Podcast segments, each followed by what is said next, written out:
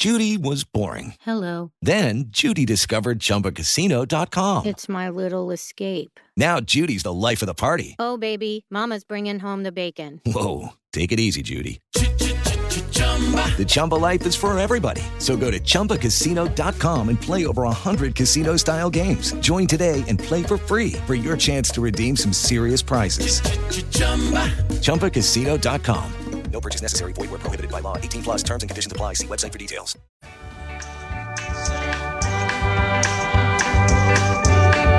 A opinião dos nossos comentaristas não reflete necessariamente a opinião do Grupo Jovem Pan de Comunicação.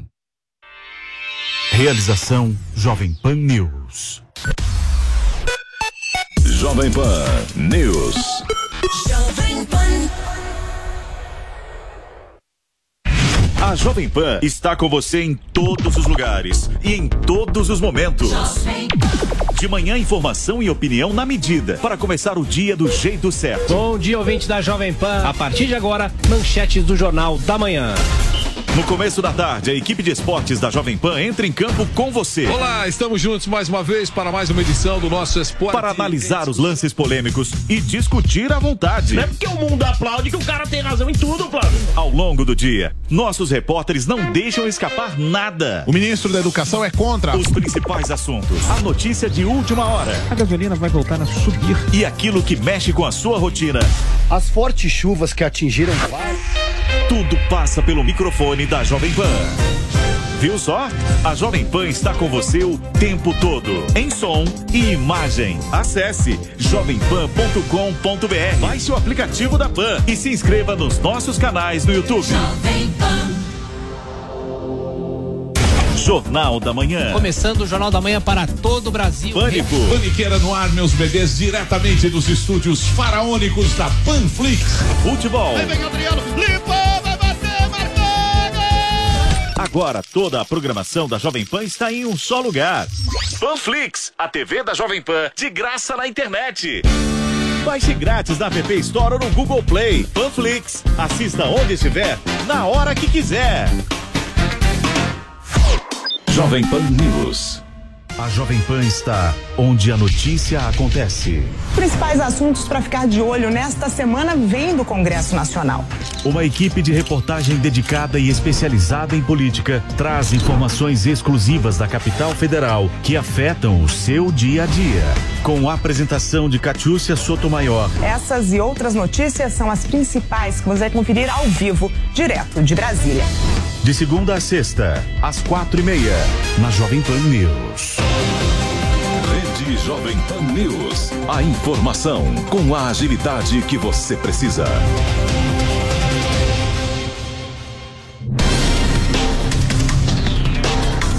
Um debate de assuntos diferentes, atuais e polêmicos. Aqui nós mostramos os dois lados da notícia, respeitando a diversidade de opiniões. Você é a favor ou contra? Concorda ou discorda? No Prós e Contras, nós abordamos todos os lados do mesmo fato para você formar a sua opinião. Prós e Contras, de segunda a sexta às três e meia da tarde, na Jovem Pan News. A notícia que você quer saber. A notícia que você precisa saber. 24 horas com você. No seu rádio e na internet. Jovem Pan.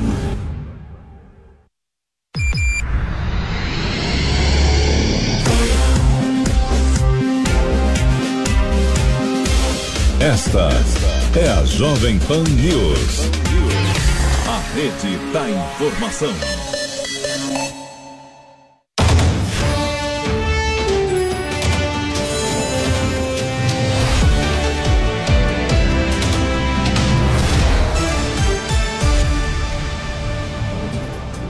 Muito bom dia, agora são 10 horas e 3 minutos. Sejam muito bem-vindos ao Jornal da Manhã, segunda edição. Hoje é quarta-feira, dia 25 de janeiro de 2023, aniversário de São Paulo, essa cidade maravilhosa, terra que acolhe todo mundo, cidade 24 horas que não para. E vamos às principais notícias de hoje.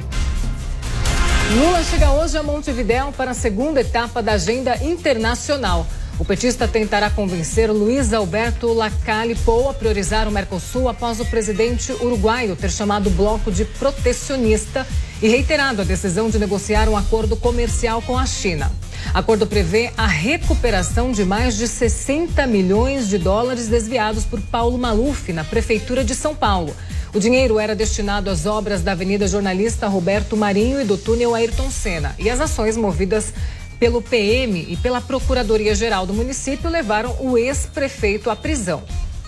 Palmeiras e América Mineiro disputam hoje o título da Copa São Paulo de Futebol Júnior. Com restrição no Allianz Parque, devido às preparações para os shows da banda americana Backstreet Boys, as equipes se enfrentam a partir das 13h30 da tarde no estádio do Canindé, com transmissão da rádio Jovem Pan. Pelo Paulistão, o Corinthians venceu o Guarani de virada por 2 a 1 na Neoquímica Arena. Hoje o Ituano recebe o Palmeiras em Itu e o Santos joga contra o Água Santa na Vila Belmiro. No Campeonato Carioca, Bangu e Flamengo empatam por 1 a 1 em Volta Redonda. Nesta quarta-feira, o Vasco da Gama enfrenta a Portuguesa no estádio Luso Brasileiro na Ilha do Governador. Bom, há novidades na chacina do Distrito Federal. A polícia identificou mais dois corpos da família assassinada. Bruno Pinheiro, bom dia a você. Além da identificação desses corpos, houve a prisão de mais dois suspeitos nessa última noite, é isso mesmo? É, Paula, você é um ótimo dia que nos acompanha, sempre uma alegria e uma satisfação esse roteiro de um filme de terror que tem chamado a atenção aqui na capital federal. O que a polícia acredita que há cerca de 90 dias essa residência havia sido alugada e lá esse roteiro acabou sendo escrito, na verdade. Durante essa última noite, homens da Polícia Militar chegaram até um jovem de 17 anos de idade. Aos militares, o jovem chegou a confessar que ele estava envolvido em todo esse roteiro, mas não esteve nas execuções. E chegou a confessar que receberia um valor de 5 mil reais. Chegou a receber, inclusive, o valor de 2 mil reais. Ele atuou diretamente na logística levando alguns objetos até a essa residência e levando as vítimas também até essa residência, uma espécie de um cativeiro onde uma família inteira acabou sendo mantida refém a investigação sobre a motivação em relação ao valor de 400 mil reais após a venda de uma casa, ela continua muito forte, já que na residência, homens da Polícia Civil investigadores localizaram diversas anotações, rascunhos com várias contas as senhas e também os valores que estavam depositados. Com os criminosos, homens da Polícia Civil encontraram um valor de 15 mil reais em dinheiro vivo e também em uma conta bancária, cerca de 40 mil reais que estava depositado. Como você já adiantou, ontem então conseguiram finalizar os corpos que foram localizados lá dentro de uma cisterna de cerca de dois metros e acaba sendo confirmado que são integrantes da mesma família Ana Beatriz, que estava no fundo de uma cisterna, de fato também aí é chegando a confirmação que seria a filha de Elisamar, a mulher que desapareceu misteriosamente. Até agora não conseguiram entender o que de fato aconteceu. Essas vítimas acabaram sendo arrastadas, levadas até esse local, cerca de 55 quilômetros do plano piloto da capital federal e foram assassinadas. Um quarto suspeito está foragido, um homem de 26 anos que até agora não foi localizado. A investigação continua a cada dia, vai ganhando um novo episódio que chama a atenção. É surpreendentemente essa ação, o roteiro, como foi planejado há cerca de 90 dias, essa história que acabou vitimando uma família inteira, viu, Paula? É um caso que choca bastante, né, Bruno? Dez pessoas mortas. E como que fica, inclusive, os próximos passos dessa investigação, Bruno? Conta pra gente, detalhe um pouco mais pra gente entender como é que fica, porque realmente é um caso que choca a gente. Bom, voltamos para cá, certo? Presidente Lula. Justamente, só para a gente entender rapidamente. Ok, ok. okay. Sim, vamos lá então para a gente entender. É só para a gente entender rapidamente os corpos de Elisamar e dos filhos já foram já foram sepultados em um cemitério sobre muita comoção, esperando justiça, a esperança de que haja de fato uma justiça. Agora, o que vai acontecer é identificar a ligação entre os criminosos. Segundo a investigação, alguns até tinham contato com as vítimas. Eles já tinham essa informação, não era alguém de fora, é o chamado inimigo íntimo, que era o funcionário de uma fazenda, uma espécie de uma chácara, na verdade. Então, essa ligação, as conversas de, de WhatsApp, as ligações via celular, como isso foi planejado e um recado escrito à mão, inclusive enviado à família, que eles chegassem até a essa residência e que levasse inclusive as crianças. E aí por qual motivo que as crianças também acabaram sendo assassinadas. Essa residência é importante levantar no nome de quem que está o contrato de aluguel que foi alugado lá no mês de outubro. É o que se investiga a partir de agora também e por quanto tempo a família ficou refém nessa residência. Após elas serem, alguns acabaram sendo executados lá na residência e a cerca de 5 quilômetros do local do crime, onde os corpos acabaram sendo localizados ontem em uma cisterna. Eles até esconderam os corpos, jogaram uma espécie de areia para tentar esconder o cheiro, ocultar essas informações, mas não conseguiram sucesso, já que os corpos acabaram sendo localizados. O certo é que resta muito serviço ao longo da investigação e agora é identificar, localizar o quarto criminoso que esteve lá nesse local e entender a história. Se o objetivo era de fato ficar com cerca de 400 mil reais, resultado de uma residência que foi repassada, que foi vendida e era de Elisimar da Silva, a mulher que desapareceu junto com a família. Perfeito, Bruno. A gente continua acompanhando esses desdobramentos. Muito obrigada pela participação, pelas informações precisas desse caso, Bruno. E hoje é aniversário de São Paulo e para celebrar o aniversário de 469 anos, há muitas atividades espalhadas pela cidade até o próximo final de semana. Beatriz Manfredini, bom dia a você, Bia. Conta pra gente quais são essas atividades, o que, que a gente pode destacar aí. Olha, Paula, tem muita festa boa por aqui hoje, viu? Bom dia para você também, para todo mundo que nos acompanha. Hoje o principal dia, né, das comemorações do aniversário de 469 anos de São Paulo. A festa e a programação aqui na cidade começaram no último sábado, dia 21, e vão até domingo que vem, dia 29. Mas hoje, claro, é o dia mais importante, o dia mais recheado de coisas para fazer. Neste momento, eu falo aqui do Vale do Anhangabaú, coração de São Paulo, né? E bem aqui atrás de mim, nós temos o palco principal. Esse palco que vai receber os principais shows hoje, né, dessa festa e que neste momento o que a gente tem ali são os músicos fazendo passagens de som. Isso porque o primeiro show começa ao meio-dia. O primeiro show que é do cantor Almir Sater. Depois, às duas horas da tarde, temos o show da Fresno com Vitor Clay e Ted Correia. Às quatro horas da tarde, Dona Onete convida Gabi Amarantos. Às seis horas da tarde, temos o cantor Belo. E às oito horas da noite, o encerramento é com o cantor João Gomes. A gente lembra que o tema desse ano, que dá para ler aqui, inclusive, visto, é, vendo o palco aqui de onde eu estou, é São Paulo. O mundo se encontra aqui. Então, qual que é a ideia dessa campanha da Prefeitura de São Paulo? É mostrar que a capital paulista ela acolhe todo mundo, né? É uma cidade que recebe pessoas de todas as partes do Brasil e do mundo. Por isso esses shows eles estão divididos em regiões do país. Tem um cantor de cada região, justamente para dar essa ideia então da dimensão da cidade. A gente já vê o policiamento também por aqui.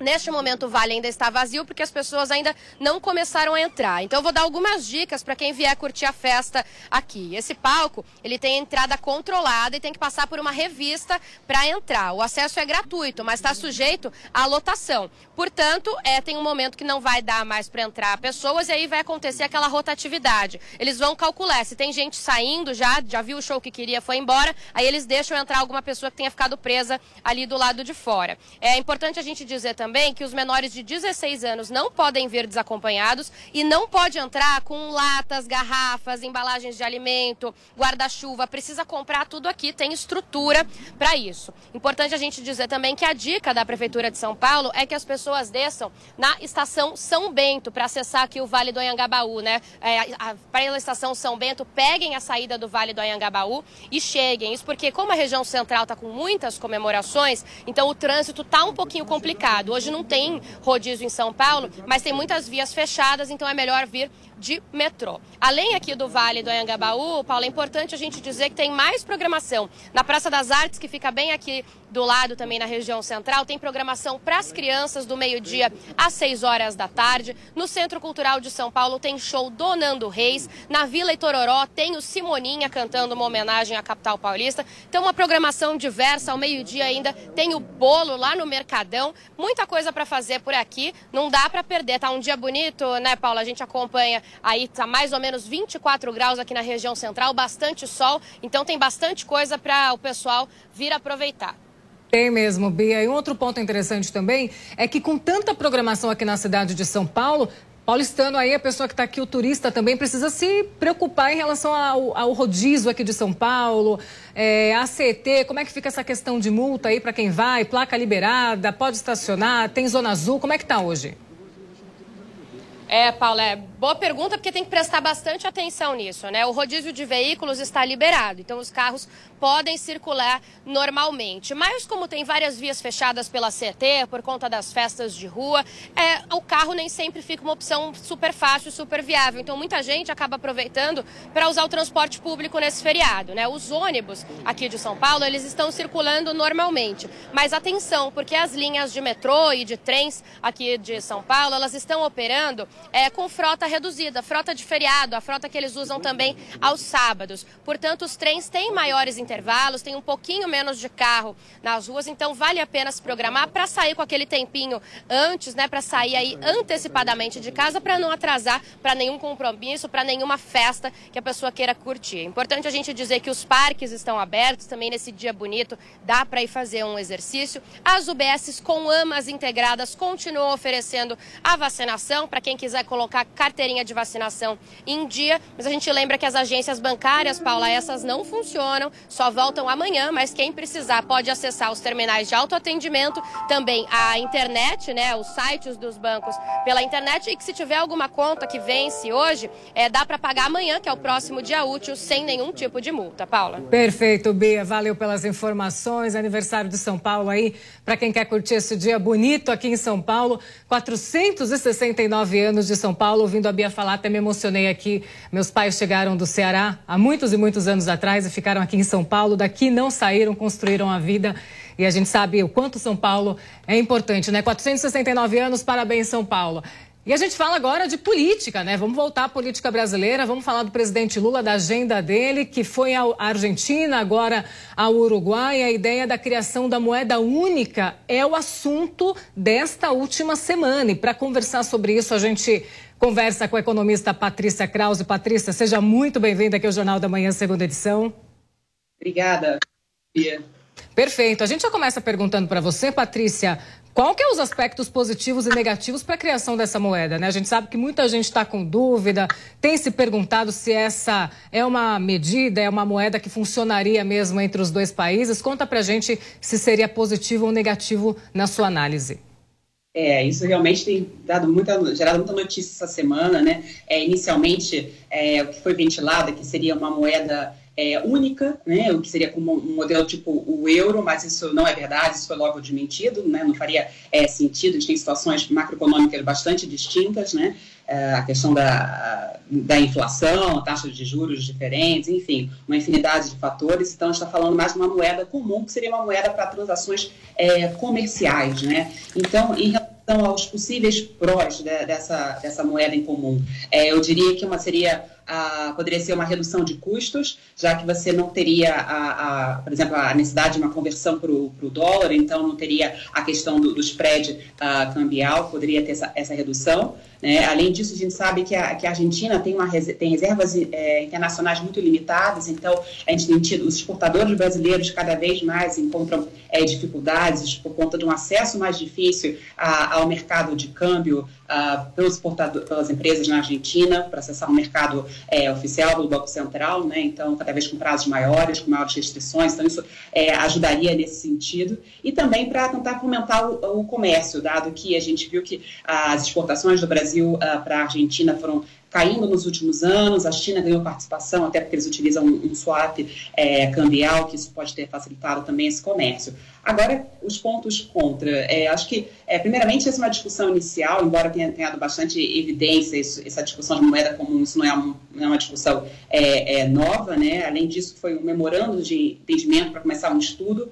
É, a gente tem que lembrar também que eles têm eleições presidenciais em outubro, então a gente não sabe como é que vai, ser, vai ficar após esse período também, então uma, uma possível mudança de governo, isso também pode mudar a questão da prioridade. Além disso, a questão do lastro da moeda também, a gente não tem uma clareza de qual seria é, esse, não, esse lastro para essa moeda comum. Né? Então, acho que isso é um ponto importante para saber é, qual seria esse risco. E, por fim, eu diria também se isso é uma prioridade nesse momento para o governo, diante de, enfim, é, acho que o mercado e todos os demais querem saber é, outros dados da economia doméstica, como a situação fiscal, a âncora fiscal, e se de fato, é, né, seria esse o momento da prioridade a esse assunto. Patrícia, a gente já fala mais sobre esse assunto. Aliás, tem muitos desdobramentos para a gente conversar sobre isso, né? Quais são os impactos nos dois países. Mas antes disso, o presidente Lula participou da sétima cúpula da Comunidade de Estados Latino-Americanos e Caribenhos na Argentina. A repórter Luciana Verdolin traz as informações. Olha, a reunião da cúpula da CELAC dos países latino-americanos e caribenhos teve como principal mensagem a necessidade da integração regional. Tanto o presidente Lula quanto o presidente da Argentina, Alberto Fernandes, defenderam a necessidade de usar a união de forças como uma estratégia de desenvolvimento e de redução da desigualdade. Nada deve nos separar, já que tudo nos aproxima. Nosso passado colonial a presença intolerável da escravidão que marcou nossas sociedades profundamente desiguais, as tentações autoritárias que até hoje desafiam a nossa democracia. Mas também a imensa riqueza cultural dos nossos povos indígenas e da diáspora africana, a diversidade de raças, origens e credos, a história compartilhada de resistência e de luta por autonomia. Tudo isso nos faz sentir parte de algo maior e alimenta nossa busca por um futuro comum de paz, justiça social e de respeito na diversidade. O presidente brasileiro ainda defendeu a necessidade de uma reunião de cúpula dos países que formam a Amazônia, também como forma de discutir de forma conjunta e integrada a proteção, a preservação da floresta. A cooperação que vem de fora da nossa região é muito bem-vinda, mas são os países que fazem parte desses biomas que devem liderar de maneira soberana as iniciativas para cuidar da Amazônia. Por isso, é fundamental que valorizemos a nossa organização do Tratado de Cooperação da Amazônia, a Ótica. O Brasil apresentou recentemente a candidatura da cidade de Belém, no Pará para sediar a COP30 em 2025. O apoio que estamos recebendo dos países da CELAC é indispensável para mostrar ao resto do mundo a riqueza de nossa biodiversidade, o potencial do desenvolvimento sustentável e da economia verde, além, é claro, da importância de preservação do meio ambiente e do combate à mudança do clima. O presidente brasileiro, depois de Buenos Aires, segue para Montevidéu, no Uruguai, onde tem encontro com o presidente daquele país e também com o ex-presidente Pepe Mujica. De Brasília, Luciana Verdolim. Patrícia, volta aqui com a gente para a gente falar também sobre essa participação de Lula nesse encontro aí da CELAC. A gente sabe que os países aí, Brasil e Argentina, Lula e também o presidente da Argentina, estão criando esse laço aí, parecem até amigos, mas na prática não funciona muito bem assim, são mais aliados do que amigos. Quero que você comente sobre esse aspecto, sobre esses, esses ideais tão parecidos e também a sua análise em relação à participação dele na CELAC. É, acho que de fato tive uma, uma aproximação entre os governos. é, após uma relação que estava é, mais complicada é, no passado e tentar aumentar esse comércio. Eu acho que é, haver como, como será feito, mas de certa forma é, é, é importante. claro, é um parceiro comercial importante, então é bom você ter uma boa relação. Né? Eu acho que um ponto importante que deveria ser discutido, acho que ver o fortalecimento desse momento, tentativa de fortalecimento novamente do Mercosul, mas eu acho que além do fortalecimento do Mercosul em si, deveria, discutir uh, sobre o, o, comércio também é, com outras regiões. Acho que isso é um ponto que, que, que, que precisa ser explorado mais e que não é o, o ponto nesse momento, né? não tem sido explorado tanto. Perfeito. Patrícia, vamos falar mais sobre essa agenda de Lula. A gente vai a Brasília com a Luciana Verdolim para saber quais são os compromissos do presidente Lula no Uruguai e da comitiva brasileira. Luciana, bom dia a você. Conta pra gente. Oi, Paula, bom dia para você, bom dia a todos. Olha, tem encontro com o presidente da, do Uruguai, Lacaipou, lá inclusive em Montevidéu, para discutir a problemática envolvendo essa intenção do Uruguai de fechar um acordo de livre comércio com a China. Ele está muito empenhado, fez questão de fazer críticas durante a reunião da CELAC lá em Buenos Aires ao protecionismo do Mercosul e disse que espera aí, se tiver outras propostas melhores para o Uruguai, ele aceita negociar para não fechar o acordo com os chineses. Qual que é a grande preocupação dos países que formam o Mercosul?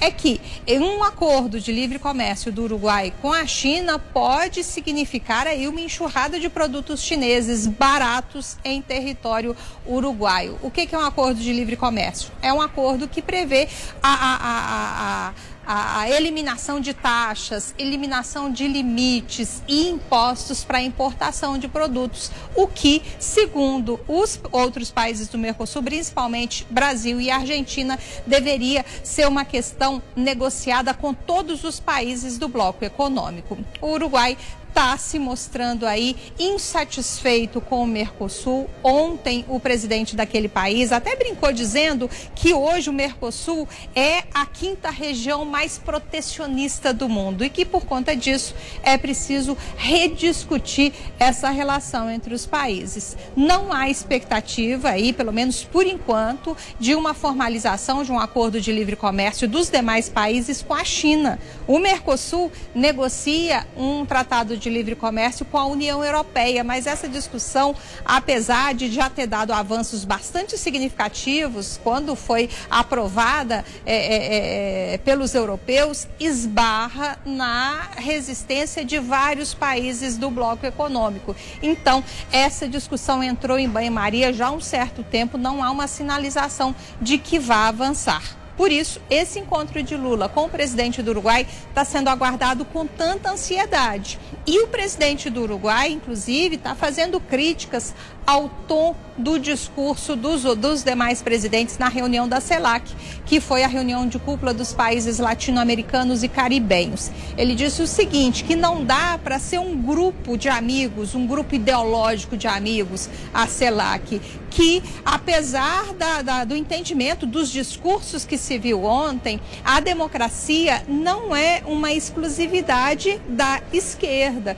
Ele que é de centro-direita faz questão de ressaltar que é preciso sim discutir, mas deixar a ideologia de lado, porque não são só os, os, os, os partidos, né, os representantes da, da esquerda que defendem a democracia como um todo. Expectativa aí de uma reunião bastante tensa. A discussão vai se dar hoje em Montevidéu, mas o próprio Ministério das Relações Exteriores acredita que apenas essa reunião do presidente brasileiro com o presidente uruguaio não vai ser suficiente para resolver todo o mal-estar, toda essa, essa questão, então, as negociações diplomáticas e também entre as equipes comerciais e equipes econômicas dos, de todos os países do bloco econômico devem continuar a discutir essa questão. São muitos assuntos, né, Lu? Muitas tratativas. A gente continua acompanhando aqui da Jovem Pan. Muito obrigada, Lu. Até mais. E a gente já volta com esse assunto de política internacional, mas antes vamos falar aí do aniversário de São Paulo, da aniversariante do dia, que é a capital paulista, a cidade de São Paulo, um novo cartão postal que vocês não sei se conhecem, mas é a maior roda gigante da América Latina que foi instalada na Marginal Pinheiros. O repórter Vitor, Vitor Moraes já está ali acompanhando como é que está o movimento da roda gigante no feriado. E, Vitor, quero saber, é alto mesmo? Igual tenho passado na frente, tenho visto? Bom dia aí, Vitor. É. Bom dia, Paula. Olha, bom dia a todos que acompanham o Jornal da Manhã, segunda edição. Pois é, eu falo aqui do Parque Cândido Portinari. É o novo cartão postal da cidade de São Paulo, a maior roda gigante da América Latina, 91 metros de altura. Paula, foi inaugurado, é recente, completou um mês agora é, em janeiro, né? Foi inaugurado dia 9 de dezembro e já é um sucesso é, do público aqui em São Paulo. Isso porque nessa data aqui de aniversário de São Paulo, todos os ingressos estão vendidos. Para o mês de janeiro também só restam alguns ingressos para o mês de fevereiro. Como que funciona, uh, Paula? É cada gôndola dessa que a gente está vendo aqui, né, para quem nos acompanha com imagem, é, cabem oito, cabe oito pessoas em cada gôndola. E aí, é, cada para você dar a volta inteira na roda gigante, né, nesses 91 metros de altura, demora cerca de 30 minutos.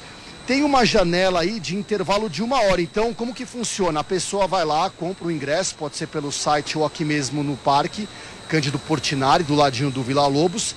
E daí a pessoa, por exemplo, comprou o ingresso às 10 horas da manhã. Ela tem uma tolerância até às 11 horas da manhã para poder entrar. As gôndolas não param, elas vão bem devagarzinho, então dá tempo da pessoa entrar, é, fazer a higienização e a pessoa entrar sozinha ou então com a família uh, dentro dessa gôndola. Ela só para em alguns casos específicos, por exemplo, para atender aí pessoas uh, cadeirantes, né, deficientes. Essa roda gigante ela ocupa uma área de 4.500 metros e foi inspirada na London Eye, na roda gigante bem famosa, uma das mais famosas do mundo, que fica em Londres e é a quarta maior do mundo. Hoje, para o aniversário de São Paulo, a gente pode perceber, né, pelas imagens que está lotado, tem uma programação diferente, animada, é, vai ter uma pista de dança, um DJ a partir da uma hora da tarde aqui do ladinho da roda gigante, vai ter um bolo também é, para comemorar esse aniversário de São Paulo a partir do meio dia e meia vai ser distribuído aqui para o público. Como que, qual que é o preço, né, Paula, para as pessoas saberem aqui quanto custa para entrar? É, de meia, a meia entrada custa R$ 29,50 e a inteira 79, isso é, individual. E de 300 a 350, uma cabine completa sem bebida. E de 400 a 420, se a pessoa vier com a família e decidir consumir bebidas ou pipoca ou qualquer coisa do gênero dentro da cabine. Eu conversei aqui com o pessoal, a, a as meninas já estão fazendo a higienização e eu e o cinegrafista Dan Lúcio Vamos dar uma volta na roda gigante para ver se é, se é bem alto mesmo, como você falou, viu, Paula? E a gente tenta mais tarde, uh, dentro das cabines tem ar-condicionado, Wi-Fi, e nós tentaremos o contato uh, com você e com o Felipe daqui a pouquinho para ver se a gente consegue mostrar lá do alto para os telespectadores da Jovem Pan. Então, vou pedir para Eles só estão higienizando, o pessoal está saindo. É na 30?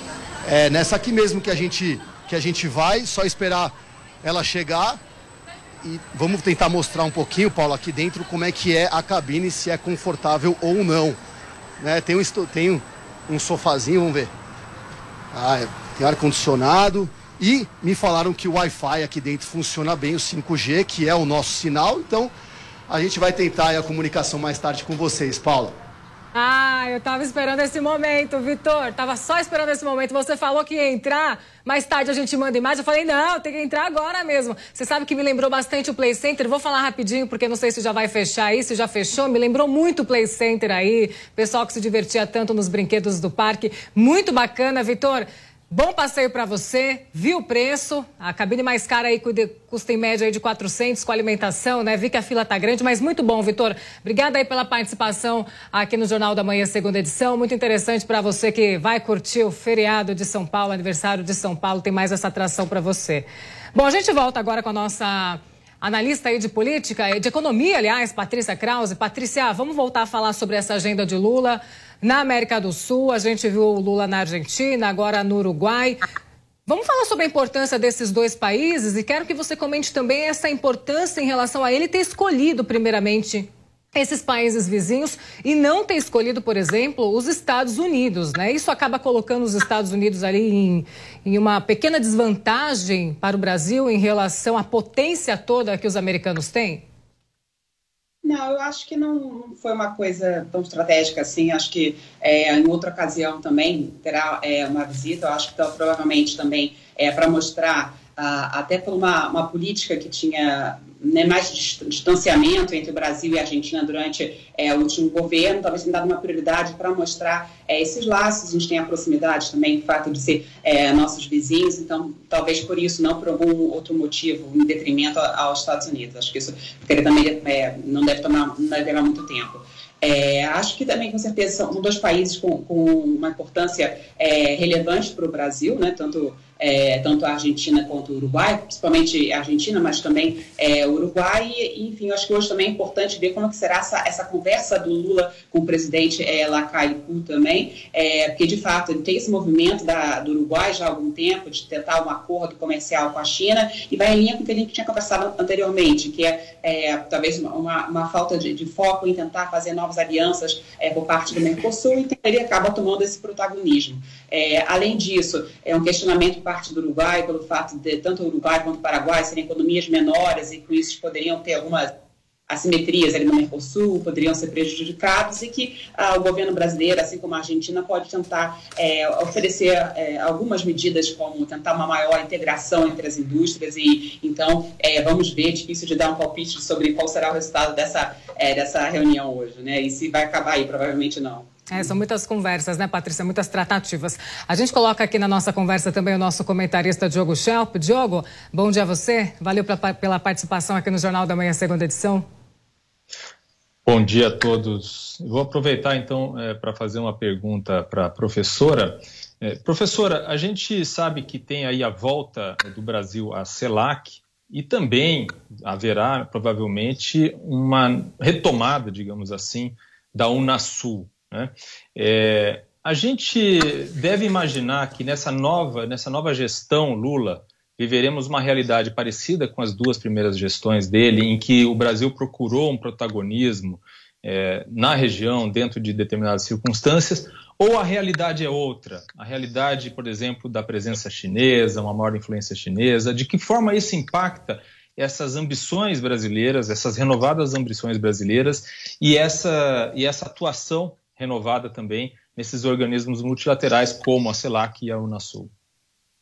É, eu acho que não vai voltar a ser exatamente igual ao que era antes, porque é, é difícil, acho que talvez também a, a aprender de algumas coisas que talvez possam ter dado certo é, no passado. Eu entendo que a gente tem esse momento na América, na América do Sul, um alinhamento maior entre os governos, né? É, uma proximidade maior, então acho que isso, o Brasil também, como a, a maior economia, é, novamente deve tentar essa, essa união maior. Acho que na, na, na pauta é, econômica e laços comerciais, novamente, dando um foco maior no Mercosul, embora eu acho que também deveriam tentar é, incentivar acordos é, além do, do, do, Mercosul. Né? É, então, acho que isso é um, um, um ponto é, inicial. Né? Claro que a gente tem que é, levar em consideração também, acho que um, ponto importante aí também é em relação à discussão climática que a gente viu, então acho que com certeza isso é um tema que, que o Brasil tem sido criticado a respeito disso e é importante que tenha uma maior união em relação a esse assunto, a gente sabe que diversos efeitos né, da, da mudança climática, a gente sabe que essa é uma discussão importante no mundo, talvez que isso também vai ganhar importância, é, mas é claro que a gente tem que considerar o fato da China, a participação que ela acabou ganhando em outros mercados, né, então gente vê o interesse do Uruguai, a questão da, da Argentina, que hoje já, é o principal é, fornecedor de, de importações para é, a Argentina, e também quando a gente fala sobre uh, o Brasil como financiador também é, para esses países. Né? Então, acho que é, isso a gente precisa de mais detalhes de como será feito, como será o processo é, de ter uma maior transparência, de saber também é, maior as garantias e, e, e os ganhos econômicos, né? E que eles poderiam trazer para o Brasil. Acho que isso também vai ganhar é, importância e a gente precisa entender melhor. A gente já volta a falar sobre a agenda de Lula, mas vamos falar agora do ex-presidente Jair Bolsonaro, que ele pode passar por uma nova cirurgia quando voltar ao Brasil. Bruno Pinheiro, qual que é o motivo desse procedimento? Já há data para isso? Volta com a gente com essas informações. Olha, Paula, então vamos lá. O dia ainda não foi marcado. A expectativa é que já na semana que vem, no final do mês de janeiro, reflexo diante de várias complicações após um atentado, uma tentativa de homicídio que Jair Bolsonaro acabou sofrendo lá na campanha em 2018 em Juiz de Fora, também lá no estado de Minas Gerais, antes de assumir a presidência da República. Se isso de fato acontecer, será a quinta cirurgia que Jair Bolsonaro vai realizar diante dessa complicação de um atentado lá em Juiz de Fora. Outras cirurgias que já foram realizadas em São Paulo, inclusive Antônio Luiz Macedo, que é o cirurgião responsável, confirmou que é importante, que é necessário realizar mais uma cirurgia, apesar de não indicar nem mesmo se vai ser realizada em São Paulo ou aqui na capital federal. Nas últimas semanas, Jair Bolsonaro, ex-presidente da República, que está de férias em Orlando, chegou a ficar internado, receber alta e acaba sendo acompanhado na residência onde ele está hospedado lá nos Estados Unidos. Então, a expectativa agora é que ele chegue e retorne à capital federal e que uma nova cirurgia aconteça apesar de anunciar que é importante uma nova cirurgia, o estado de saúde de Jair Bolsonaro não foi divulgado. A gente continua acompanhando, viu, Paula? A gente continua. Quinta cirurgia de Jair Bolsonaro, a gente é, continua analisando, observando como é que vai ficar esse caso de saúde dele. Valeu, Bruno. A gente vai agora ao vivo para a coletiva de Tarcísio de Freitas e Ricardo Nunes, que acontece na Catedral da Sé. A gente ouve um pouquinho você que nos acompanha aqui no Jornal da Manhã, segunda edição. Uma cidade acolhedora, uma cidade de todos, uma cidade que tem as suas características próprias e que se desponta como uma das melhores cidades do mundo. Muito feliz da gente poder aqui em São Paulo registrar é, recorde de geração de empregos. Batemos recorde de geração de empregos em 21, em 22. Hoje nós temos 11,7% de empregos empregados a mais do que 2019. A cidade que se tornou a capital mundial da vacina, a cidade de todos os povos, de todas as culturas e que a gente tem é, muito orgulho, mas também muita responsabilidade. Acho que a fala do governador aqui demonstra um pouquinho do que, que tem o nosso compromisso, da Regina e da Cris trabalhar lá na área social para nos ajudar mas o discurso do Tarcísio do aniversário falando do nosso compromisso de diminuir cirurgia letiva, de cuidar das pessoas em situação de rua, de cuidar das pessoas que estão em drogadição, de poder tornar a vida das pessoas que vivem aqui uma qualidade de vida melhor. É o que eu espero, é o que a gente está trabalhando, batalhando para que isso aconteça. Eu não tenho dúvida nenhuma que hoje São Paulo tem, está num patamar, no ano que estará no melhor, e esse patamar eu digo do ponto de vista da qualidade de vida, da questão de sustentabilidade ambiental, da questão de educação, de acesso a equipamentos de saúde, com a questão de ser uma cidade mais acolhedora e uma cidade que vai diminuir a sua desigualdade social. Porque através da, do emprego e da renda é que a gente vai verdadeiramente fazer com que a gente possa diminuir as desigualdades sociais, para que a gente possa ter uma cidade, como eu disse aqui no início, cada vez mais solidária, cada vez mais de paz e que possa progredir e melhorar a vida de todo mundo que vive aqui. Parabéns, São Paulo. Um abraço para todos aí, parabéns a todos nós, a todos que trabalham, vivem, visitam essa cidade maravilhosa. Obrigado, gente. A gente acompanhou agora, a gente acompanhou a fala do prefeito da cidade de São Paulo, Ricardo Nunes. Mais ao fundo está ali Tarcísio de Freitas, governador aqui de São Paulo, falando sobre a importância da cidade nesse aniversário de 469 anos. Agora volta para cá, Patrícia Krause, para a gente continuar falando, Diogo Schelp também, para a gente falar sobre essa agenda de Lula. Patrícia, quero saber de você quais são os principais desafios econômicos que Lula deve encontrar aí, que encontrou na Argentina e pode encontrar também em sua visita no Uruguai. É, bom, é os desejos, os anseios de cada um, né? No caso é, da Argentina, eu acho que, que, que na verdade, na, principalmente no caso do Uruguai, né? No Uruguai, é, a gente sabe, então, que, como a gente mencionou, esses interesses é, em relação à, à, China, ou de ter maior protagonismo, ou de ter algumas condições especiais por ser uma economia menor é, em relação ao Mercosul, então equacionar isso é, nessa relação. E no caso da Argentina, tem o desafio de todas as questões macroeconômicas é, por lá, né, é, os desafios, a questão da, das reservas e, enfim, como solucionar isso, essa dificuldade em relação ao comércio, né, até porque a questão da moeda em comum, a gente precisa de mais detalhes e não é uma solução é, de, de, curto prazo. E, como eu tinha mencionado também, a questão dessa mudança de governo. Também a gente sabe que, quer dizer, uma eleição, né, não estou dizendo que necessariamente terá, mas que, que enfim, tem, tem eleições, então né, a gente pode ter uma mudança também é, para o próximo ano. Diogo Schelp, sua pergunta.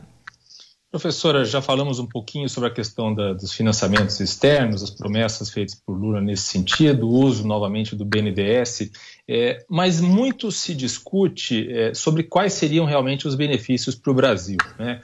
A gente lembra que os argumentos no passado para esses investimentos externos incluíam, por exemplo, um equilíbrio na balança comercial brasileira, né? porque você financia um, uma exportação de serviços, por exemplo, no caso de construtoras, é, e também a promessa de fazer uma integração física regional né, por meio de obras de infraestrutura.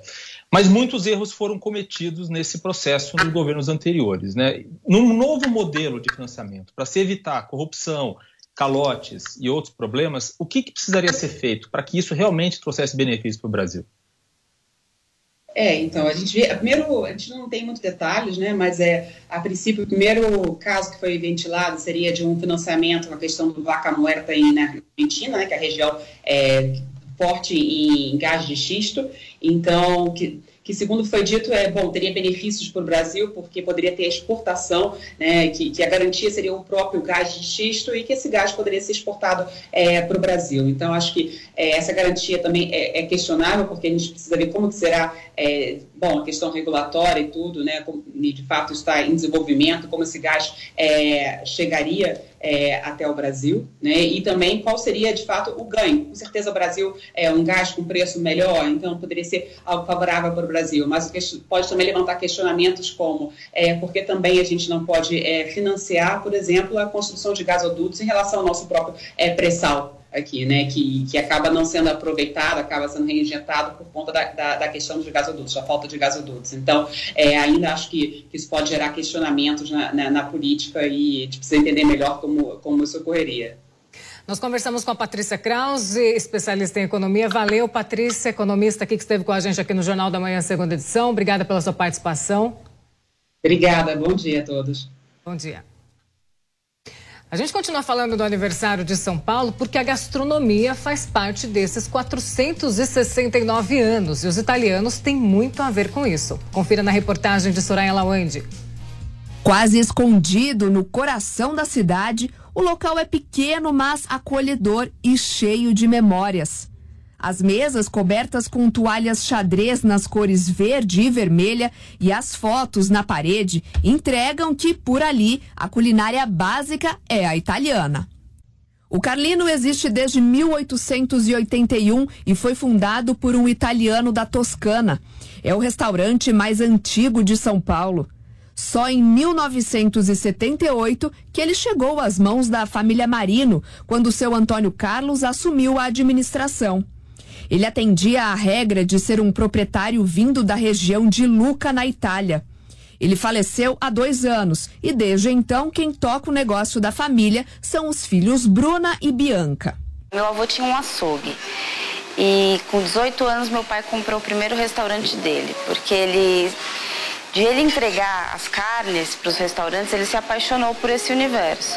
Então, com 18 anos, ele comprou o primeiro restaurante, depois ele teve uma pizzaria na Consolação, que durou bastante tempo também, chamava La Toscarina, junto com o meu tio. E em 78, ele comprou o Carlino. Seu Marino, filho de italiano, foi o terceiro dono. Além do restaurante, os filhos herdaram do pai a paixão pela cozinha mediterrânea. Os dois estudaram gastronomia no exterior. Bianca é a chefe do restaurante desde 2016. Bruno, seu braço direito. É um prazer enorme para mim por gostar tanto de gastronomia. Então, para mim sempre foi um prazer trabalhar aqui, né? E ainda mais com toda essa história e esse legado que meu pai deixou. O restaurante já mudou de endereço algumas vezes, mas nunca deixou o coração da capital. De alguns anos para cá, com a vinda de alguns chefes renomados, o centro voltou a ser o que era antigamente. Então, para a gente é muito importante isso, não só como restaurantes e também grandes empresas estão voltando ao centro de São Paulo. Uma coisa que meu pai sempre falou, que sim, o coração da cidade sempre é o centro, né? Infelizmente, aqui em São Paulo é um pouco diferente, mas esse negócio que ele sempre pôs na cabeça fez com que a gente sempre mantesse firme aqui no centro. Por mais que já recebemos propostas para ir para Jardins, Vila Nova Conceição, mas a gente acredita que o centro ainda é o coração da cidade. Foi em 2005 que o pequeno salão veio parar aqui na Vila Buarque e a rua, até pouco tempo esquecida, renasceu. Hoje o restaurante divide o espaço com outros lugares badalados da região. Mas se do lado de fora a cidade mudou, aqui dentro tem coisa que existe desde sempre e que não pode sair. Alguns pratos do cardápio, como o coelho e as massas com frutos do mar tentou, né, deu uma modificada no cardápio, mas não adianta. As pessoas gostam mesmo do tradicional e procuram, né? Qual que é o que mais sai? O que, que é mais tradicional? A gente vai explicando e, e acabam pedindo os mesmos, né? Ah, eles querem, eles gostam de, desse ambiente familiar, que a gente vai, vai nas mesas, a gente conversa com todo mundo. Às vezes a pessoa quer comer alguma coisa que não tem no cardápio, a gente faz. Então as pessoas acabam se sentindo acolhidas aqui. As amigas de infância Margarete e Denise saíram lá do Rio de Janeiro só para conhecer o restaurante mais antigo de São Paulo. E a viagem, elas contam, valeu a pena. Então, antes da gente vir aqui, a gente pesquisou um pouco e realmente ele preencheu aquilo que a gente queria, que era a tradição, saber que é uma boa comida. Pesquisei também na internet e gostei muito das referências. Eu já gosto mesmo de comida italiana, né? Então, quando ela disse que procurou e que pesquisou, eu já fiquei animada, né? E foi bem acolhedor, bem aconchegante, então tudo dentro do que a gente estava esperando. Preencheu bem as expectativas. Para o Bruno, a combinação da tradição com a qualidade é o segredo de tanto reconhecimento. Teve até outro dia uma, uma pessoa que me ligou que estava subindo de Ubatuba só para vir almoçar aqui. Então, acho que essa tradição e com certeza a qualidade também é, ajuda muito as pessoas a virem conhecer aqui o restaurante.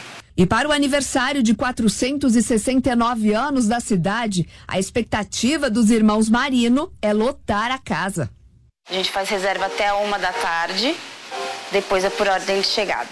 Olha, o que o pessoal pede muito nessas datas, que é um prato super paulistano, é o filé parmigiana, né? Com massa, hein? Sim, muita gente, já temos muitas reservas e vamos comemorar todos juntos aqui no Carlino. E no próximo sábado, dia 28, às 9 horas da noite, você não pode perder o documento Jovem Pan sobre o aniversário da cidade de São Paulo. E ainda falando sobre esses 469 anos, como a gente prometeu, a gente volta com Vitor Moraes, que está na maior roda gigante da América Latina. Vitor, você não ia passar em branco essa. A gente não ia deixar você sair dessa sem fazer esse link aí de cima. Tá no ponto mais alto, é isso? Tô, tô sim, Paula. Bom dia novamente a você, a todos que acompanham o Jornal da Manhã, segunda edição. A gente prometeu, a gente teve que cumprir, né, Paula? Estamos aqui no alto, no maior ponto, no ponto mais alto da roda gigante aqui no Parque Cândido Portinari, 91 metros de altura.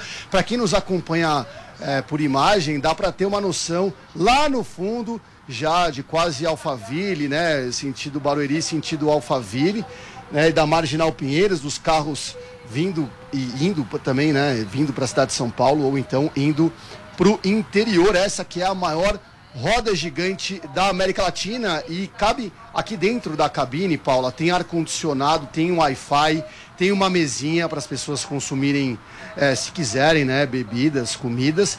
E a Jovem Pan tá com moral, eu percebi, porque cabem até oito pessoas dentro da cabine e só estamos eu e o nosso cinegrafista Dan Lúcio, então uma cabine private aqui para a Jovem Pan neste dia tão uh, importante aniversário da cidade de São Paulo. Esse que é o novo cartão postal da cidade, né? Tá, o público está adorando. Todos os ingressos para hoje foram vendidos, todos os ingressos para janeiro estão vendidos. Só restam alguns ingressos aí para o mês de fevereiro. Essa volta toda da roda gigante desses 91 metros demora cerca de meia hora. Tem uma janela de uma hora é, para as pessoas que para o público. Então a pessoa comprou, por exemplo, o ingresso agora às 11 horas da manhã, tem uma tolerância até meio-dia para poder entrar.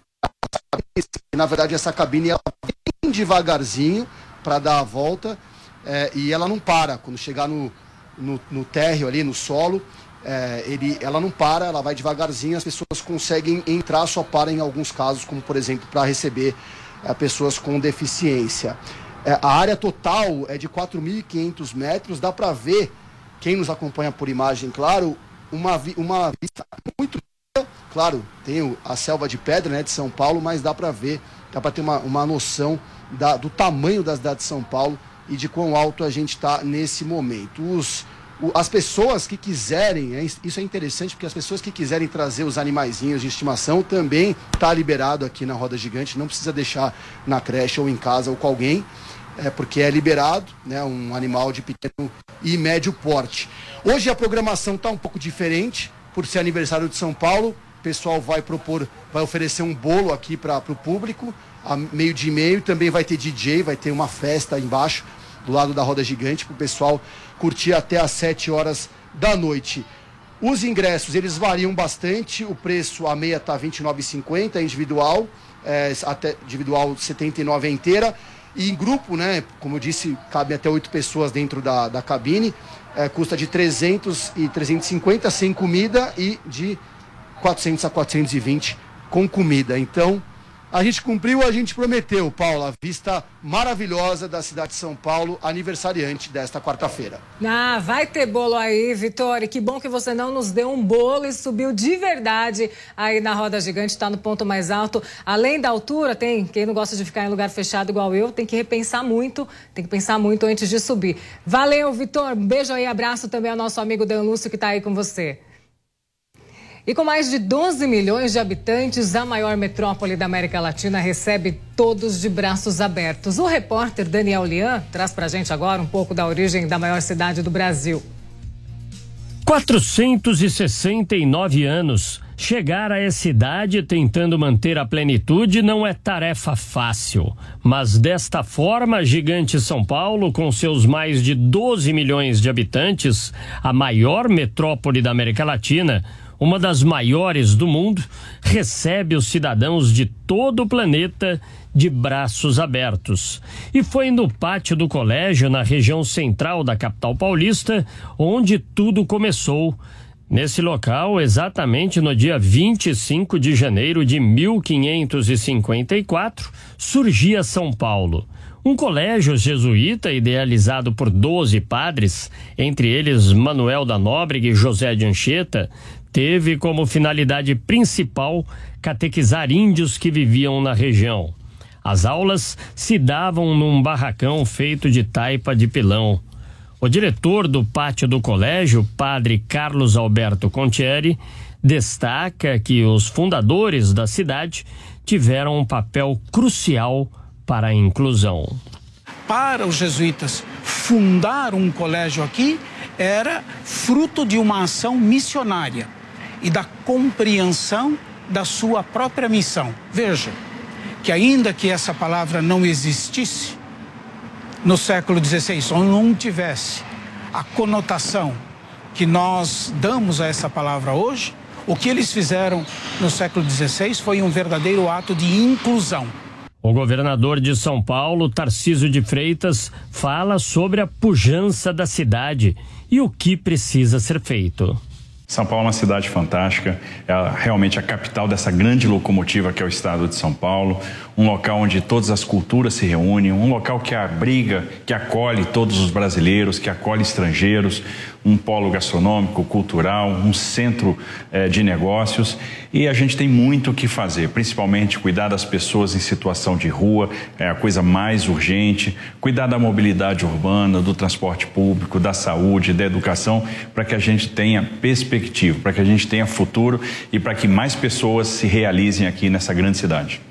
O prefeito da capital paulista, Ricardo Nunes, diz que um dos grandes desafios nos dias atuais diz respeito à região da Cracolândia. É uma situação que dura 30 anos e que não é possível que a Prefeitura de São Paulo, o governo de Estado, não vá tomar ações contundentes para a gente resolver esse problema. E que são ações contundentes? Contundente na área de segurança para prender traficante, contundente na área de atendimento aos usuários, de oferecer os serviços de saúde para que eles possam se recuperar e sair desse grande problema que é a dependência do crack.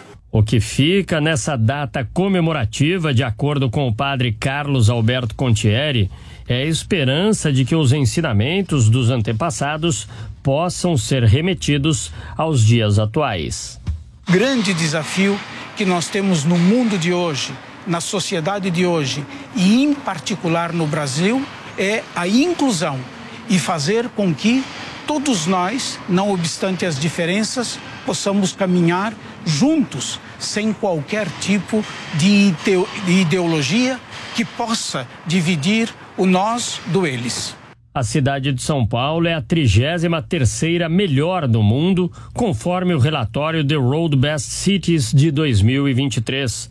A capital paulista avançou nos últimos rankings, já que em 2020 ocupava o 59 lugar e em 2021 a 44 posição.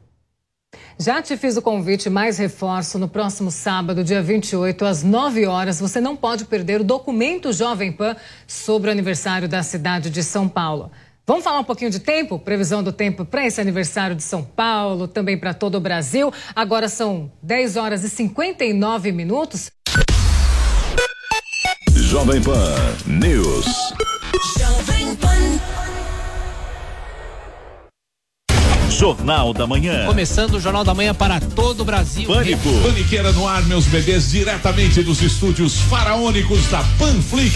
Futebol. Vem, vem, Adriano. Limpou, vai bater, marcado! Agora toda a programação da Jovem Pan está em um só lugar. Panflix, a TV da Jovem Pan, de graça na internet. Baixe grátis na App Store ou no Google Play. Panflix. Assista onde estiver, na hora que quiser. Jovem Pan News.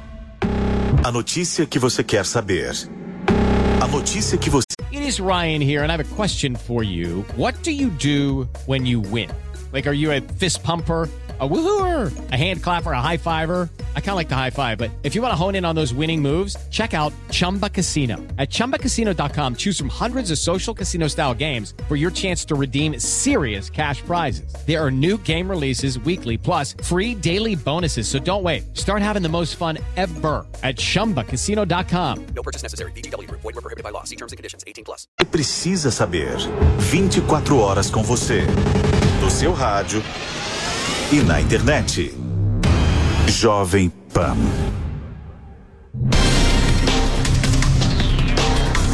Um debate de assuntos diferentes, atuais e polêmicos.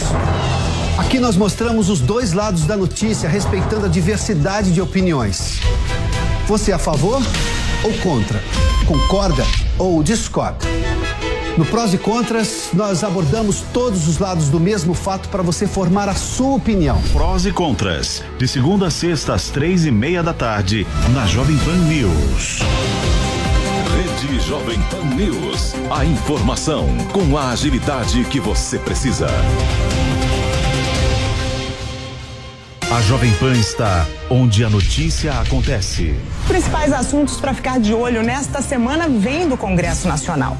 Uma equipe de reportagem dedicada e especializada em política traz informações exclusivas da capital federal que afetam o seu dia a dia. Com a apresentação de Catiúcia Sotomayor. Essas e outras notícias são as principais que você vai conferir ao vivo, direto de Brasília. De segunda a sexta, às quatro e meia, na Jovem Pan News. A Jovem Pan está com você em todos os lugares e em todos os momentos. De manhã, informação e opinião na medida para começar o dia do jeito certo. Bom dia, ouvinte da Jovem Pan. A partir de agora, manchetes do Jornal da Manhã. No começo da tarde, a equipe de esportes da Jovem Pan entra em campo com você. Olá, estamos juntos mais uma vez para mais uma edição do nosso Esporte. Para analisar os lances polêmicos e discutir à vontade. Não é porque o mundo aplaude que o cara tem razão em tudo, Flávio. Ao longo do dia, nossos repórteres não deixam escapar nada. O ministro da Educação é contra os principais assuntos. A notícia de última hora. A gasolina vai voltar a subir. E aquilo que mexe com a sua rotina. As fortes chuvas que atingiram tudo passa pelo microfone da Jovem Pan. Viu só? A Jovem Pan está com você o tempo todo, em som e imagem. Acesse jovempan.com.br. Baixe o aplicativo da Pan e se inscreva nos nossos canais no YouTube. Jovem Pan.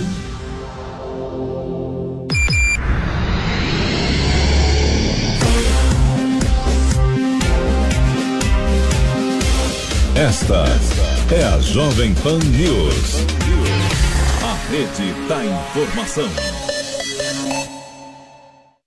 ali daquela cerimônia de corte também do bolo. Depois, às duas horas da tarde, participa de uma abertura de uma exposição sobre a Capela Sistina e também Michelangelo lá no Mises Experience. Depois, acompanha a final da Copa São Paulo 2023 no estádio do Canindé, Paula. E por fim, participa de um concerto na Catedral Metropolitana aqui de São Paulo, aí às 8 horas da noite. Então essa quarta-feira, tanto para Tarcísio quanto para Ricardo Nunes, foi reservada para essas comemorações da cidade de São Paulo. O Bom Prato aqui da 25 de março é bastante frequentado, é um bom prato bem cheio, tá cheio neste momento. É hora do almoço já por aqui, né? Então bastante gente bem na região central de São Paulo, muitos trabalhadores, muita gente vindo comer e eles também. Então o prato principal por aqui hoje é feijoada, Paula. Estou observando aí, tá bem cheio mesmo. Agenda cheia aí de Tarcísio de Freitas, que deve se encontrar também com o presidente Lula ainda nesta semana. O que, que será discutido aí, Bia? Olha, Paula, é, esse será o terceiro encontro né, de Tarcísio e Lula em apenas um mês. A gente lembra que os dois são, é, na teoria, opositores. Tarcísio foi indicado é, pelo ex-presidente Jair Bolsonaro ao cargo. Né? Do outro lado, temos o agora presidente Lula. Então, os dois se encontram pela terceira vez e têm mantido uma relação amigável, viu, Paula? Esse encontro de sexta-feira é aquela agenda, aquela reunião com governadores que Lula convocou e que é uma promessa de campanha dele. É uma agenda, um encontro para que todos os governadores de todos os estados apresentem as três principais obras ou três principais investimentos que eles precisam. E por que, que é o terceiro encontro? Porque lá no começo do mês e no começo do ano, Lula convocou uma reunião de emergência com os governadores depois das invasões, assédios dos três poderes. Né? Depois, ele teve uma reunião privada com Tarcísio, uma reunião só entre os dois, e agora o terceiro encontro.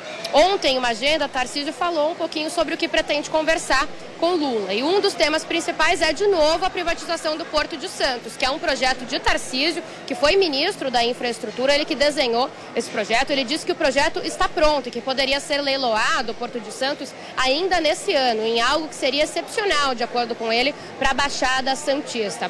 A gente sabe que o governo federal tem alguma resistência, mas Tarcísio disse que Lula demonstrou que pode ser convencido a fazer essa concessão e que ele, Tarcísio, pretende apresentar a proposta para Márcio França, que é o ministro de Portos e Aeroportos. Além disso, outro tema também importante dessa reunião colocado por Tarcísio deve ser o tema da saúde. Tarcísio quer o perdão às dívidas das Santas Casas aqui do estado de São Paulo, quer mais recursos para ela também, então quer rever os recursos aqui da área da saúde, quer pedir uma ajuda para isso ao governo federal. Paula. Valeu, Bia, pelas informações aí no Bom Prato. Muito obrigada mais uma vez. Bom, e o presidente Lula já está a caminho do Uruguai. E é sobre essa viagem também a visita do presidente à Argentina, que a gente conversa agora com o João Estevam, que é professor de Relações Internacionais da Universidade AMB Morumbi. Morumbi, João, bom dia a você, João. Obrigada pela participação. Bom dia, Paula. Bom dia a todos. Bom dia, valeu. Vamos saber primeiro, quero a sua análise em relação a essas viagens de Lula, esses primeiros compromissos internacionais, escolhendo países vizinhos, países tão próximos como Argentina e Uruguai. Bom, a gente pode ver que desde a campanha, na verdade, do, do presidente Lula, atual presidente Lula, já se tinha um foco de fortalecer os mecanismos de integração regional, de cooperação regional. Dentre eles, a gente tem um foco maior no Mercosul. E, e, essas viagens que o, presidente Lula tem feito, inclusive a própria participação na cúpula da CELAC ontem, é uma demonstração de que o Brasil se propõe a não apenas manter, mas também fortalecer relações comerciais com seus vizinhos, mas também relações políticas e econômicas das mais variadas. Né? Isso parece ser o principal foco do, do atual presidente em termos de política externa, ao menos para a América Latina. Professor, a gente também chama para essa conversa o nosso comentarista Diogo Schelp. Diogo está por aí? Diogo, pode fazer sua pergunta. Professor, bom dia. Professor, tem sido divulgado um dado de que a balança comercial, o comércio entre Brasil e Argentina, é, vem decaindo né, nos últimos anos. E tem se atribuído isso, em parte, à atuação do governo anterior, que não teria privilegiado as relações com o nosso principal parceiro aqui na região. No entanto, meu questionamento é se isso também não seria, talvez até com mais ênfase, um, um, reflexo da concorrência com outros países, inclusive da China, no comércio local. Perfeito, exatamente isso. Né? A gente tem algumas variáveis conjunturais, a gente também não pode esquecer que o volume do comércio internacional teve uma, uma queda é, bem expressiva, ainda mais aqui na América Latina, na América do Sul especificamente, com a crise do, do Covid, com a crise também que até mesmo a própria guerra na Ucrânia tem, é, tem gerado, né?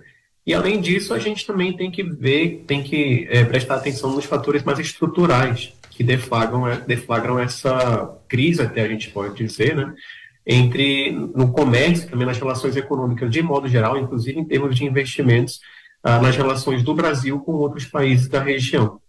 E então essa essa diminuição do comércio com a Argentina e até mesmo a pouca expressividade do comércio com outros países da região, até mesmo no caso do Uruguai, né, os países do Mercosul de modo geral, também deflagram essa essa crise que a gente pode dizer, né?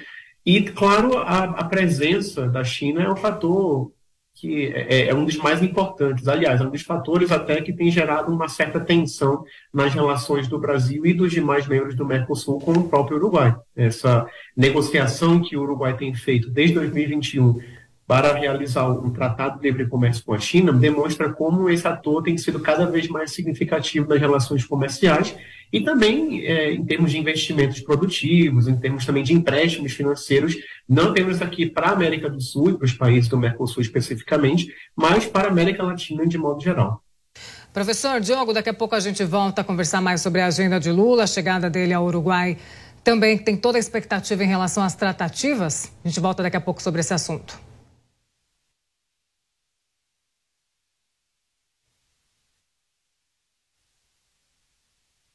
E a guerra completa 11 meses e não há previsão de fim de conflito. Os Estados Unidos e a Alemanha estão prontos para enviar blindados para a Ucrânia.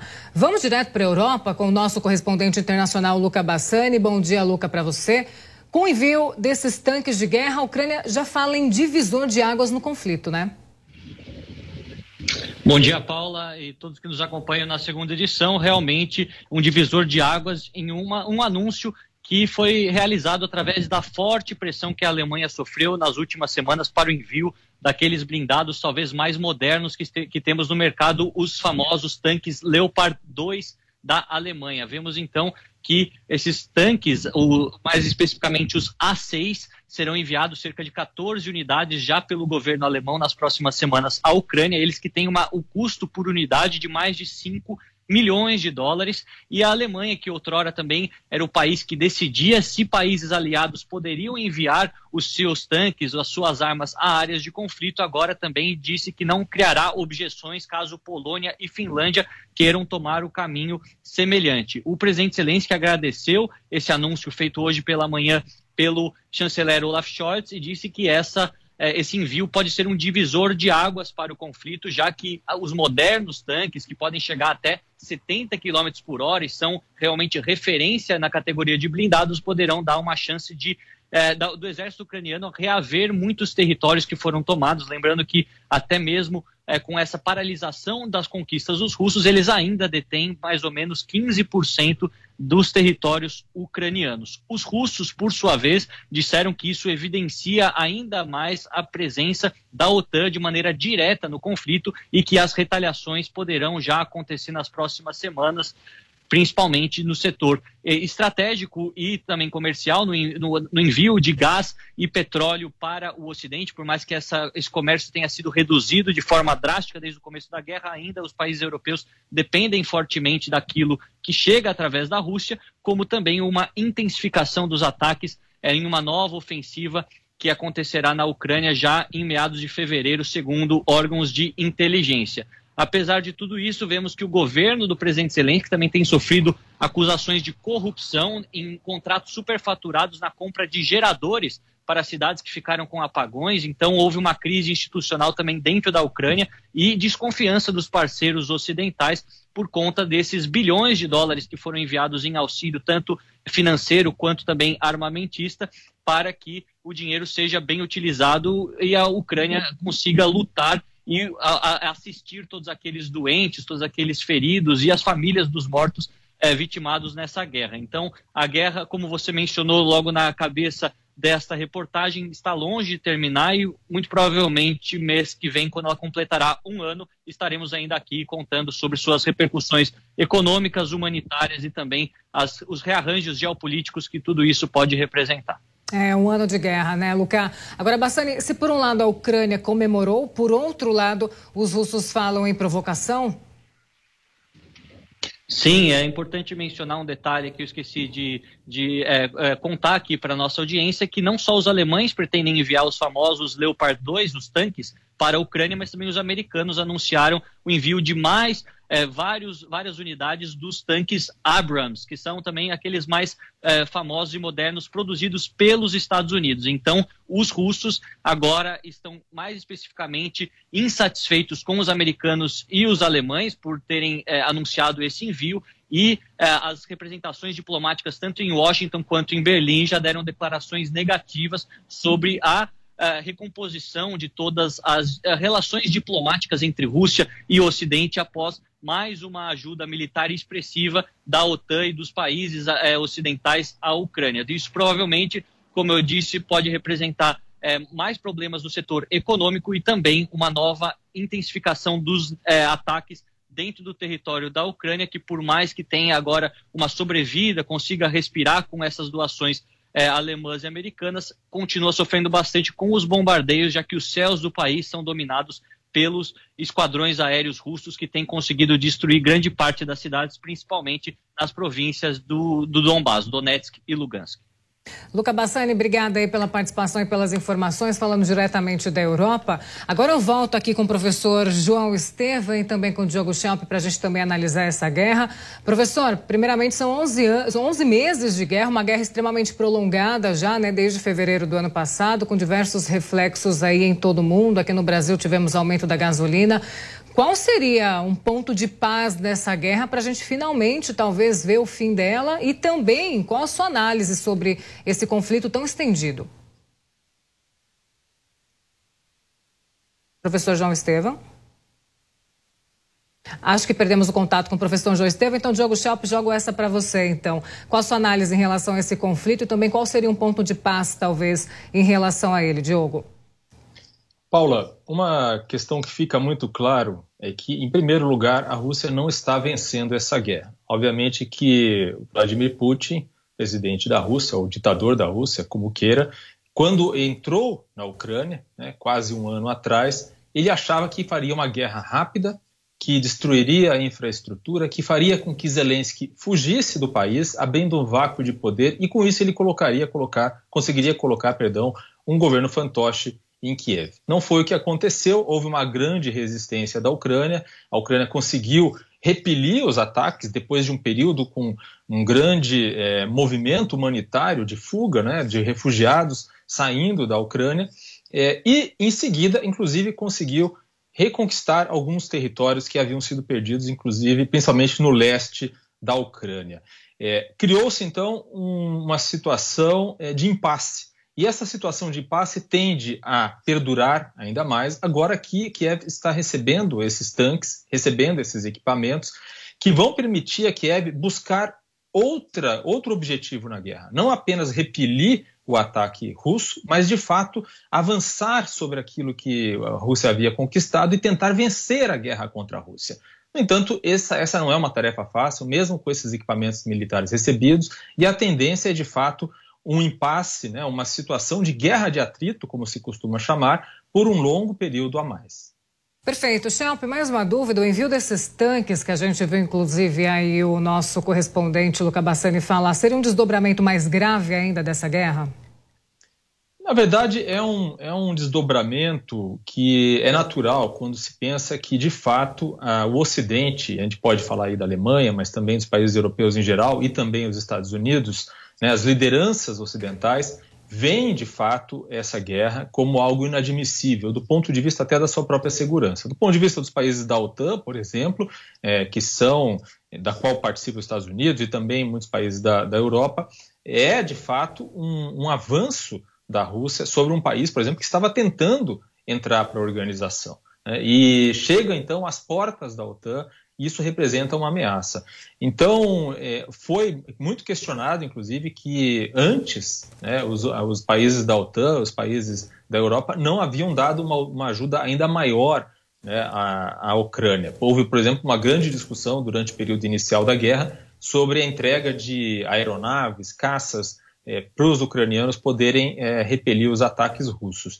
Então, é, na verdade, é, do ponto de vista moral, algo que era esperado, mas que, obviamente, é, enfrentou resistência, em parte também porque Putin fez muitas ameaças em relação a qualquer ajuda que o Ocidente pudesse dar à Ucrânia.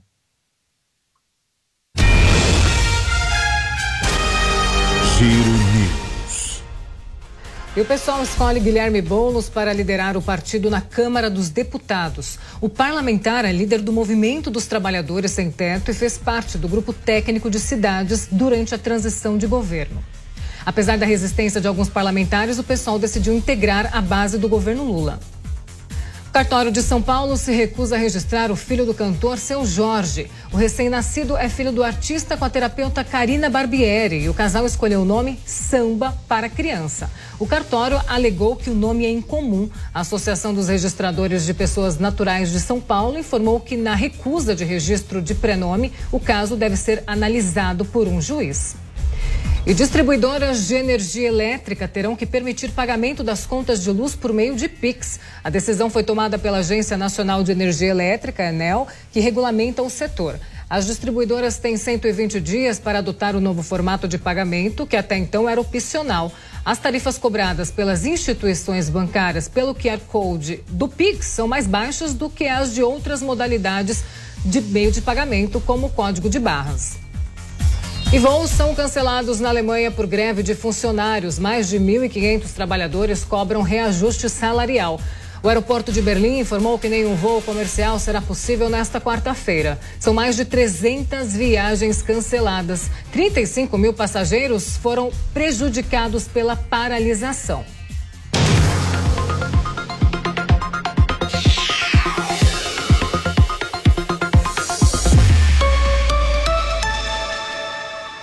E agora vamos saber como é que está o mercado financeiro com Luiz Arthur Nogueira. Hoje saiu o IPCA 15, Luiz, é isso?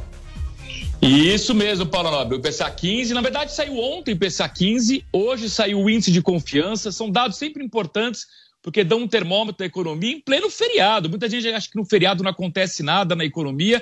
Hoje, feriado, claro, na cidade de São Paulo, 25 de janeiro, 469 anos. E o curioso, Paula, é que tem pregão na B3. A B3 que fica no centro de São Paulo. Quem conhece o centro de São Paulo, vale a pena a visita. Lá fica o pregão, hoje que é um pregão virtual da B3, não tem mais as pessoas ali eh, comprando e vendendo, os corretores, é tudo digital, mas vale é uma visita bem bacana. E o pregão funcionando normalmente nesta quarta-feira, feriado em São Paulo. Daqui a pouquinho a gente vai conferir o, o mercado financeiro, como é que ele está. O IPCA 15 que você mencionou foi anunciado ontem e houve uma alta no índice, não foi um foi positivo, não, o Banco Central preocupado com a inflação, e hoje saiu o índice de confiança do consumidor, que é esse que a gente vê na tela, quem nos acompanha por imagens pelo YouTube, pela Panflix, repara que de dezembro para janeiro houve uma queda no índice de confiança do consumidor saiu de um patamar de 88 pontos para um patamar de 85,8 pontos. Sempre é ruim quando cai a confiança do consumidor, porque, claro, o consumidor, quando perde a confiança, ele normalmente não gasta, não faz parcelamento, ele guarda dinheiro, consequentemente, ele não ajuda o varejo e não ativa a economia. Então, o importante é que o governo Lula crie as condições para que a confiança dos consumidores cresça. Lembrando que esse índice divulgado pela Fundação Getúlio Vargas vai numa escala de 0 a 200 pontos. Então, quando a gente fala 85,8 pontos, está abaixo da média, que seria 100 pontos. Portanto, ainda é um consumidor com pouca confiança, o que não é muito bom para a economia. Outro assunto importante desta quinta-feira envolve a questão da promessa do presidente Lula de isentar de imposto de renda todos os trabalhadores que ganham até 5 mil reais. Tá difícil cumprir essa promessa porque não tem dinheiro não tem dinheiro para o governo fazer isso. E a gente vai acompanhar agora uma reportagem do David Tars, que vai trazer a palavra do ministro do Trabalho, Luiz Marinho, que vai explicar, afinal de contas, se é possível ou não cumprir essa promessa feita pelo presidente Lula. Acompanhe. Luiz Marinho, ministro do Trabalho e Emprego, voltou a citar a isenção do imposto de renda para quem ganha até 5 mil reais por mês, mas disse que isso aconteceria de forma gradual. Primeiramente, por meio de uma medida provisória, uma MP, e, claro, precisa da aprovação também do Congresso Nacional. Luiz Inácio Lula da Silva também falou sobre essa proposta, que foi uma promessa de campanha dele, mas para que isso acontecer, não descarta a volta de alguns impostos e até mesmo a elevação de tributos. De acordo com os especialistas, caso a isenção do imposto de renda aconteça, geraria aí um gasto público, um déficit, na verdade, na casa de 173 bilhões de reais por ano. Se for de forma gradual, 16 bilhões de reais. Luiz Marinho também falou sobre a questão dos motoristas de aplicativo, que eles precisam de regulamentação, já que muitos se acidentam e não são amparados. Então, é necessária essa questão de ser revista. Ele, recentemente, a gente relembra que acabou traçando um comparativo com os motoristas de aplicativos e entregadores ao trabalho escravo. Outra situação falada pelo ministro em relação ao saque aniversário do Fundo de Garantia. Eles querem eliminar que isso aconteça, querem acabar com essa proposta, mas tudo isso ainda vai ser visto. Então essas questões vão ser vistas e revistas e claro que a gente segue acompanhando. David de Tarso para a Jovem Pan.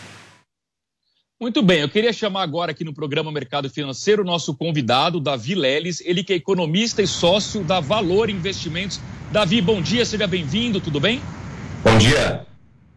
Tudo ótimo. Davi, vamos começar então com esses assuntos econômicos. Ontem teve IPCA 15, que teve até alguns dados positivos, mas a inflação ainda está rodando muito acima do teto da meta deste ano do Banco Central, que corre o risco de não cumprir a meta pelo terceiro ano consecutivo.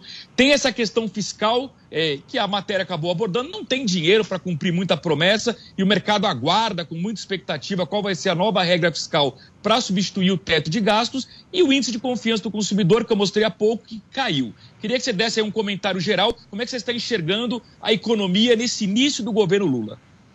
Vamos lá, o início do governo Lula está muito incerto ainda, os mercados começam a precificar, começam a dar qual vai ser o tom ao longo do ano, mas já existem alguns indicadores que a gente consegue analisar. O IPCA 15, que é o IPCA parcial, não chega a ser o de 30 dias ainda, começando a estressar, começa a dar sinais que o que a gente precificou lá atrás estava certo. O que a gente precificou lá atrás, na virada do ano? Algumas medidas que foram tomadas ao longo de 2022 antes da virada do ano, foram medidas transitórias, foram medidas tomadas pelo antigo governo ali do, do Jair Bolsonaro, que tinham um caráter transitório de, na virada do ano, deixarem de valer. Por exemplo, teto do ICMS, algumas isenções, algumas desonerações que aconteceram. E essas desonerações em janeiro já acabam algumas em relação a combustíveis, por exemplo, gás de cozinha e entre outros permanecem por mais tempo, mas essas alterações que eram artificiais e transitórias vão começar a sair do orçamento do governo vão começar a parar de valer. Por exemplo, agora a gente está vendo um aumento no combustível, muito por conta dessa retirada do ICMS, mas muito por conta da variação do barril de petróleo. Então já era esperado nessa virada de ano, janeiro e fevereiro, uma volta da inflação. E já está sendo precificado ao longo do ano que essa inflação pode sim começar a estressar novamente. Ao longo de 2022, nós vimos várias quedas de inflação, a chamada deflação ao longo de alguns meses, e agora a inflação deve subir. Junto a tudo isso, como você bem comentou, Luiz, nós vemos o, o consumidor um pouco mais receoso, um pouco mais incerto. Por mais que as camadas ali com menores salários estejam um pouco mais otimistas, se você pega na média, a confiança do consumidor caiu. Por quê? Está tudo muito incerto ainda. Esse pacote do Haddad vai passar ou não, essa isenção de imposto de renda ela é válida, mas sem dizer de onde você vai tirar essa contribuição que vai ficar faltando, ela pode trazer impactos muito negativos, né? Imagina que você tem um orçamento familiar, você e sua esposa, você paga algumas contas e sua esposa paga outras contas de casa. Mesma coisa que você chegar para ela no início do mês e falar, olha esposa, você não precisa mais pagar a água e a luz.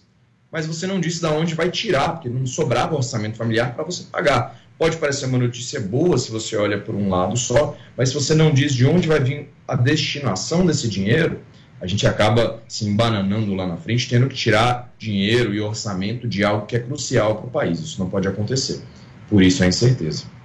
Sem dúvida. Já vou continuar a conversa com o Davi. Vou aproveitar agora para conferir o mercado financeiro hoje. Como eu disse na abertura, tem pregão na B3, apesar do feriado em São Paulo. E convenhamos, não é um dia de aniversário de festejos na Bolsa, pelo menos não na Bolsa de São Paulo, caindo 0,63%. Quem acompanha no gráfico repara 112.319 pontos. Mas esse pessimismo não é exclusividade do Brasil, não. No próximo gráfico, a gente vai ver as bolsas globais no canto direito, as europeias todas no vermelho. Frankfurt 0,44 de baixa, Londres 0,28, Paris 0,44, Madrid 0,33%. Na Ásia, estamos na semana de feriado do Ano Novo Lunar, só teve pregão em Tóquio, aí houve uma alta de 0,35%. Os outros dois indicadores que vocês enxergam, tanto de Xangai quanto de Hong Kong, são da sexta-feira passada, porque não houve pregão desde segunda-feira nem na China, nem em Hong Kong, tá bom? E no canto superior esquerdo, os dados das bolsas americanas são do fechamento de ontem. Por quê? Porque o pregão na Bolsa Americana abre às 11h30 da manhã, pelo horário de Brasília, portanto, daqui a pouquinho nós teremos essa abertura. Má notícia: o índice futuro da Bolsa Americana indica uma abertura em queda, seguindo o mesmo pessimismo da Bolsa Europeia. E por que esse pessimismo global? O receio de uma recessão muito forte, tanto nos Estados Unidos quanto na Europa por conta da alta de juros. No próximo gráfico, o mercado de câmbio, a gente vai ver um alívio hoje. O normal seria o dólar subir quando a bolsa brasileira cai, não é o que acontece hoje. O dólar caindo 0,45%, R$ 5,13. O euro em queda de 0,46%, R$ 5,58. Bitcoin praticamente estável, valendo 22.653 dólares. Então, eu queria chamar de novo o Davi Leles, ele que é economista e sócio da Valor Investimentos. Davi, como é que a equipe de estrategistas da Valor Investimentos acompanha esse momento do mercado financeiro aqui no Brasil e qual é a orientação para os investidores? Aproveita a renda fixa com juros altos ou tem oportunidade na Bolsa de Valores? Vamos lá, a gente tem toda uma equipe aqui na Valor que acompanha os mercados e acompanha os movimentos no Brasil e globalmente. Qual é o momento que nós estamos agora? O momento que o Brasil tem os juros reais mais altos do mundo. O que, que são juros reais, pessoal? Pega os juros do país hoje na casa de 13,75 e desconta o que a inflação está corroendo de poder de compra. Argentina, alguns outros países têm juros mais altos, mas a inflação está tão disparada lá que você não consegue ganhar acima da inflação. O Brasil, por hoje, ter os juros reais mais positivos do mundo, tem uma renda fixa muito atrativa. E você comentou, Luiz, que por mais que a bolsa esteja caindo aqui, o dólar não está subindo, o dólar está caindo também. Então a gente está atraindo capital estrangeiro, e quanto mais capital estrangeiro a gente atrai para a renda fixa aqui, o dólar tende a arrefecer, tende a cair um pouco mais, quem entra mais dólar, e a gente infla o preço do real, o real fica mais forte frente a outras moedas como o dólar. Isso está acontecendo agora. Mas e bolsa? Será que a solução é só renda fixa? O que a gente acompanha? Existem alguns indicadores que são importantes a gente levar em consideração. Um deles é o preço-lucro. Ou seja, é uma fração de preço dividido por lucro, ou price earnings. Vocês vão ler esse índice como PE, price earnings, que é o preço dividido por lucro. Para cada unidade de lucro que aquela empresa dá, quanto de preço que você está pagando. Quanto mais baixo esse nível, quer dizer que você está pagando menos para aquela dada unidade de lucro de uma empresa. Então você está comprando ela mais barata. A Bolsa Brasileira hoje, o Ibovespa, está em níveis mínimos de preço-lucro dos últimos 10 anos. Isso quer dizer que o que a gente tem pago pelas empresas da Bolsa hoje está quase no segundo desvio padrão para baixo. Isso quer dizer que no primeiro desvio padrão, naquela curva gaussiana que a gente vê lá em estatística, 68% dos resultados estão dentro daquilo. E no segundo desvio padrão, 95% dos resultados estão dentro daquilo nos últimos 10 anos. Isso quer dizer que a Bolsa está no nível de preços tão baratos que cerca de 95%, 90% das vezes ela está mais cara nos últimos 10 anos. Então é um momento muito barato do preço que você paga pelo lucro que a empresa dá hoje. Então, por mais que a renda fixa esteja muito atraente, a bolsa brasileira também está muito barata. Qual que é a recomendação que a gente pode falar?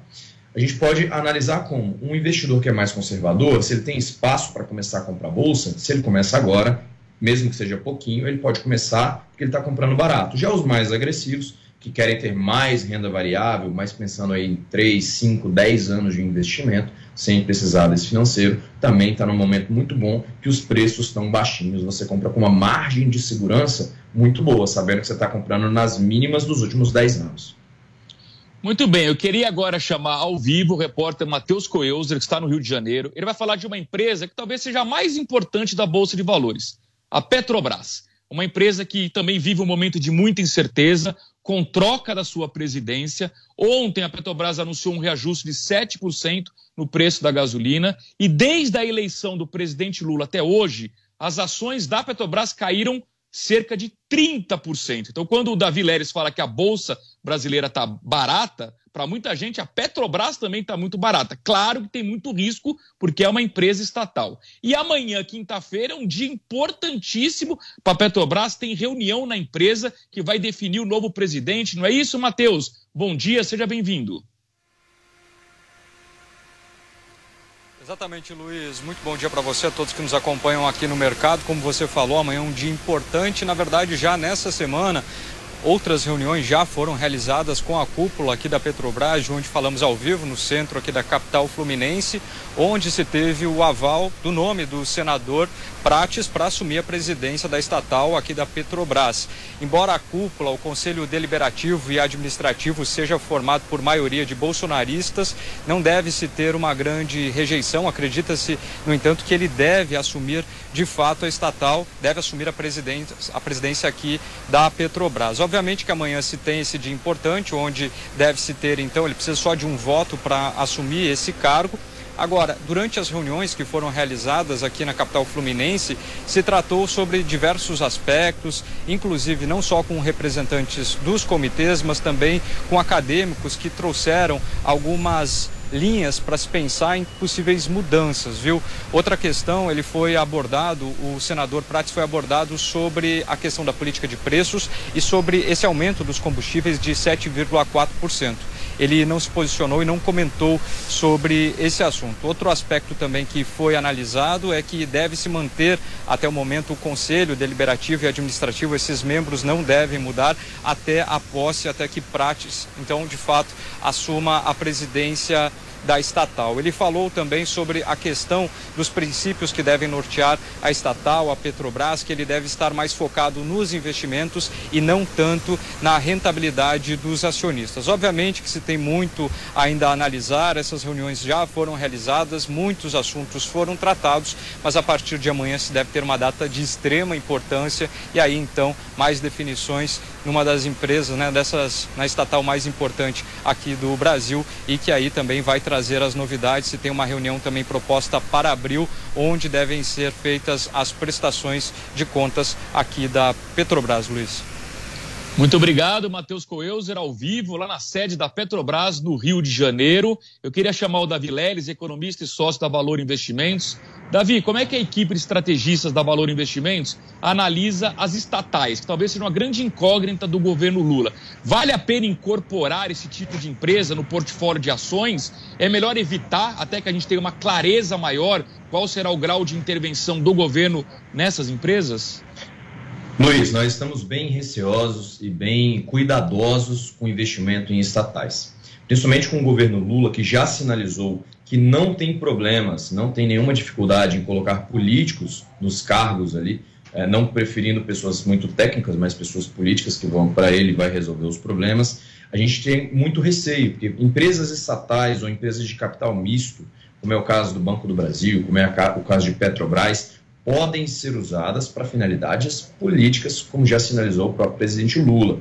Tem, inclusive, dentro do partido e dentro da própria cúpula, algumas discussões e alguns atritos do Lula com a Haddad, com a Simone Tebet, sobre a responsabilidade fiscal e a responsabilidade social. E essas empresas, elas têm que visar dar lucro. A gente não pode se enganar. Empresa estatal é empresa do povo. Então, uma empresa estatal dando prejuízo, é o povo tomando prejuízo e o povo vai ter que pagar esse prejuízo que foi dado. Essa história de dinheiro público não existe. Existe dinheiro do contribuinte, dinheiro que sai do nosso bolso. Por isso a responsabilidade fiscal, ela não consegue andar desacompanhada da responsabilidade social. E essas empresas como Petrobras, o único fator de risco não é a parte política apenas, que com Jean Paul Prats provavelmente pode ser usado ali para mudar um preço de PPI, de paridade internacional, pode ser usado para pagar menos dividendos. Quem tem Petrobras na carteira já viu o Lula falando que Petrobras é um lucro absurdo, é um lucro que não deveria ser distribuído. Então a gente pode esperar uma mudança de precificação, pode esperar menos dividendos sendo pagos e a gente pode esperar também mais volatilidade. Porque empresas como Petrobras, elas dependem do preço do barril do petróleo, dependem do dólar e também tem um risco político ainda atrelado a elas. Quem quiser ganhar dinheiro com Petrobras ou poder perder dinheiro com Petrobras vai ser uma posição muito especulativa, porque em momentos de muita volatilidade é difícil você analisar o que vai ser o futuro da companhia, porque não basta analisar a companhia, você tem que analisar todo o cenário em volta dela, que está completamente incerto. Então, é uma ação hoje muito especulativa e não muito de investimento estrutural. Perfeito. Davi, para a gente encerrar a entrevista, a gente tem um minuto. Eu queria o teu cenário econômico para o ano inteiro em termos de crescimento. Tem gente no mercado que fala até em queda do PIB, tem gente mais otimista que fala em crescimento em 2%. A mediana do mercado está ali em PIBinho, em torno de 0,7%. Qual é o seu cenário para esse ano? Bom, esse cenário de PIB, a gente puxa até o último boletim Focus que saiu, ele está mais otimista com o PIB desse ano e ele está neutro com o PIB do ano que vem, de 2024. Ele subiu de 0,77 para 0,79 a expectativa de crescimento do PIB em 2023. Eu acredito, na minha opinião, e da Valor Investimentos, que o PIB ele vai sofrer com esses juros mais altos. E a gente começa a falar menos de inflação e começa a falar mais de crescimento. Então, nossa expectativa de PIB é um PIB ainda comprimido na casa de 0,6%, 0,5% por ano de 2022 e ainda muito incerto para o ano que vem. O que vai definir isso é se taxa de juros começarem a cair e tiver espaço para a inflação ter reduzido bastante, para a gente cair juros, o PIB volta a crescer e a gente volta a produzir. Mas com juros muito altos é muito difícil a gente ter uma produção em larga escala, produzindo e empregando muita gente e gerando emprego. A gente precisa de juros mais baixos. Muito bem, Davi Leres, economista e sócio da Valor Investimentos. Davi, muito obrigado, um bom dia, até uma próxima oportunidade. Bom dia até a próxima. Eu dizia há pouco que o mercado americano abre às 11h30 pelo horário de Brasília. De fato, abriu. Índice Dow Jones, que é o principal índice da Bolsa Americana, em queda de 0,78%, acompanhando o pessimismo das bolsas europeias e da própria Bolsa Brasileira. Com essa informação, encerro o mercado financeiro, que volta amanhã ao vivo às 11h15 da manhã. Eu devolvo para você, Paula Nobre. Valeu, Luiz Arthur Nogueira. Valeu pela participação aí, trazendo os principais destaques do mercado financeiro. E o clima de festa em São Paulo não para. O Mercadão Municipal completa 90 anos hoje, com direito à programação especial. O repórter João Vitor Rocha traz os detalhes. João, quais serão esses eventos aí? Conta pra gente. Estou vendo que você já está aí curtindo o Mercadão também. Pois é, Clau... pois é, Paula, muito bom dia a você, bom dia a todos que acompanham o Jornal da Manhã, segunda edição. Já estamos aqui no Mercadão Sim, no dia que São Paulo completa 469 anos, como você bem falou, Paula, dia 25 de janeiro, o Mercadão também faz aniversário, completa nove décadas de vida, 90 anos de história. Vou pedir para o Rafa Torres mostrar um pouco aqui como está a movimentação para todos observarem. Nessa semana de festividade, você vai observar que de hoje, dia 25, até o dia 29 de janeiro, será lançado o livro 90 anos do Mercadão, de Guto Amba. Ainda teremos a abertura da exposição A História do Mercadão e apresentações de bandas e diferentes estilos musicais percorreram os, os, corredores aqui do Mercadão. Até o dia 29 também teremos o Festival Brasilidade, que contará com cardápios especiais de comidas típicas de todas as cinco regiões aqui do Brasil, que estarão disponíveis em alguns dos restaurantes aqui do Mercadão no dia de hoje, dia 25 dia de aniversário de São Paulo e aniversário do Mercadão, as comidas típicas serão da região sudeste. A cada dia uma região vai ser homenageada, hoje Sudeste, depois Nordeste, Centro-Oeste, Norte e finalizaremos também com a região Sul. O Mercadão ele foi inaugurado em 1933, são 249 boxes que viraram uma grande referência de turismo, gastronomia e cultura aqui da cidade de São Paulo. O Mercadão ele foi tombado como patrimônio histórico aqui da cidade em 2004 e a gente espera né, o prefeito e também o governador de São Paulo a partir do meio-dia para fazer essa abertura das festividades. E como você pode observar aqui, quem está acompanhando a gente por imagens, no dia de hoje, os dois principais pratos aqui do Mercadão, os mais famosos, pastel de bacalhau e o sanduíche de mortadela serão as principais pedidas para comemorar esses 90 anos desse ponto histórico aqui do Brasil, viu, Paula? É, João, eu, ó, deixa eu te falar uma coisa. Quando eu vou no Mercadão, todo mundo me oferece morango com tâmara, Quero saber o que, que você já provou por aí. Vi que tem sanduíche de mortadela aí do seu lado. Tem pastel de bacalhau também. O que, que você já provou aí no Mercadão? E digo mais, tem gente aqui na redação que está esperando um pedaço desse sanduichão que está aí. Pois é, Paulo, eu já recebi algumas mensagens, viu? Nossos colegas estavam sabendo que eu estava vindo aqui para o Mercadão, vários já pediram para levar algum brinde, um presente, viu? Eu, que eu mais gosto, Paulo, quando eu sempre venho aqui no Mercadão, é tomar uma cachaçinha. Eu que sou cearense, gosto muito de cachaça. E também tem um morango com chocolate, que eu adoro, naquela cascatinha de chocolate. De chocolate. Hoje eu posso comer o um morango com chocolate. A cachaçinha, infelizmente, ainda estamos trabalhando, não podemos. Mas quem sabe, ao longo do dia, a gente não prova. Ó, vou te falar, a cachaçinha foi uma surpresa aqui pra gente, viu, João Vitor? Obrigada pela participação, aproveita aí. Obrigada, valeu.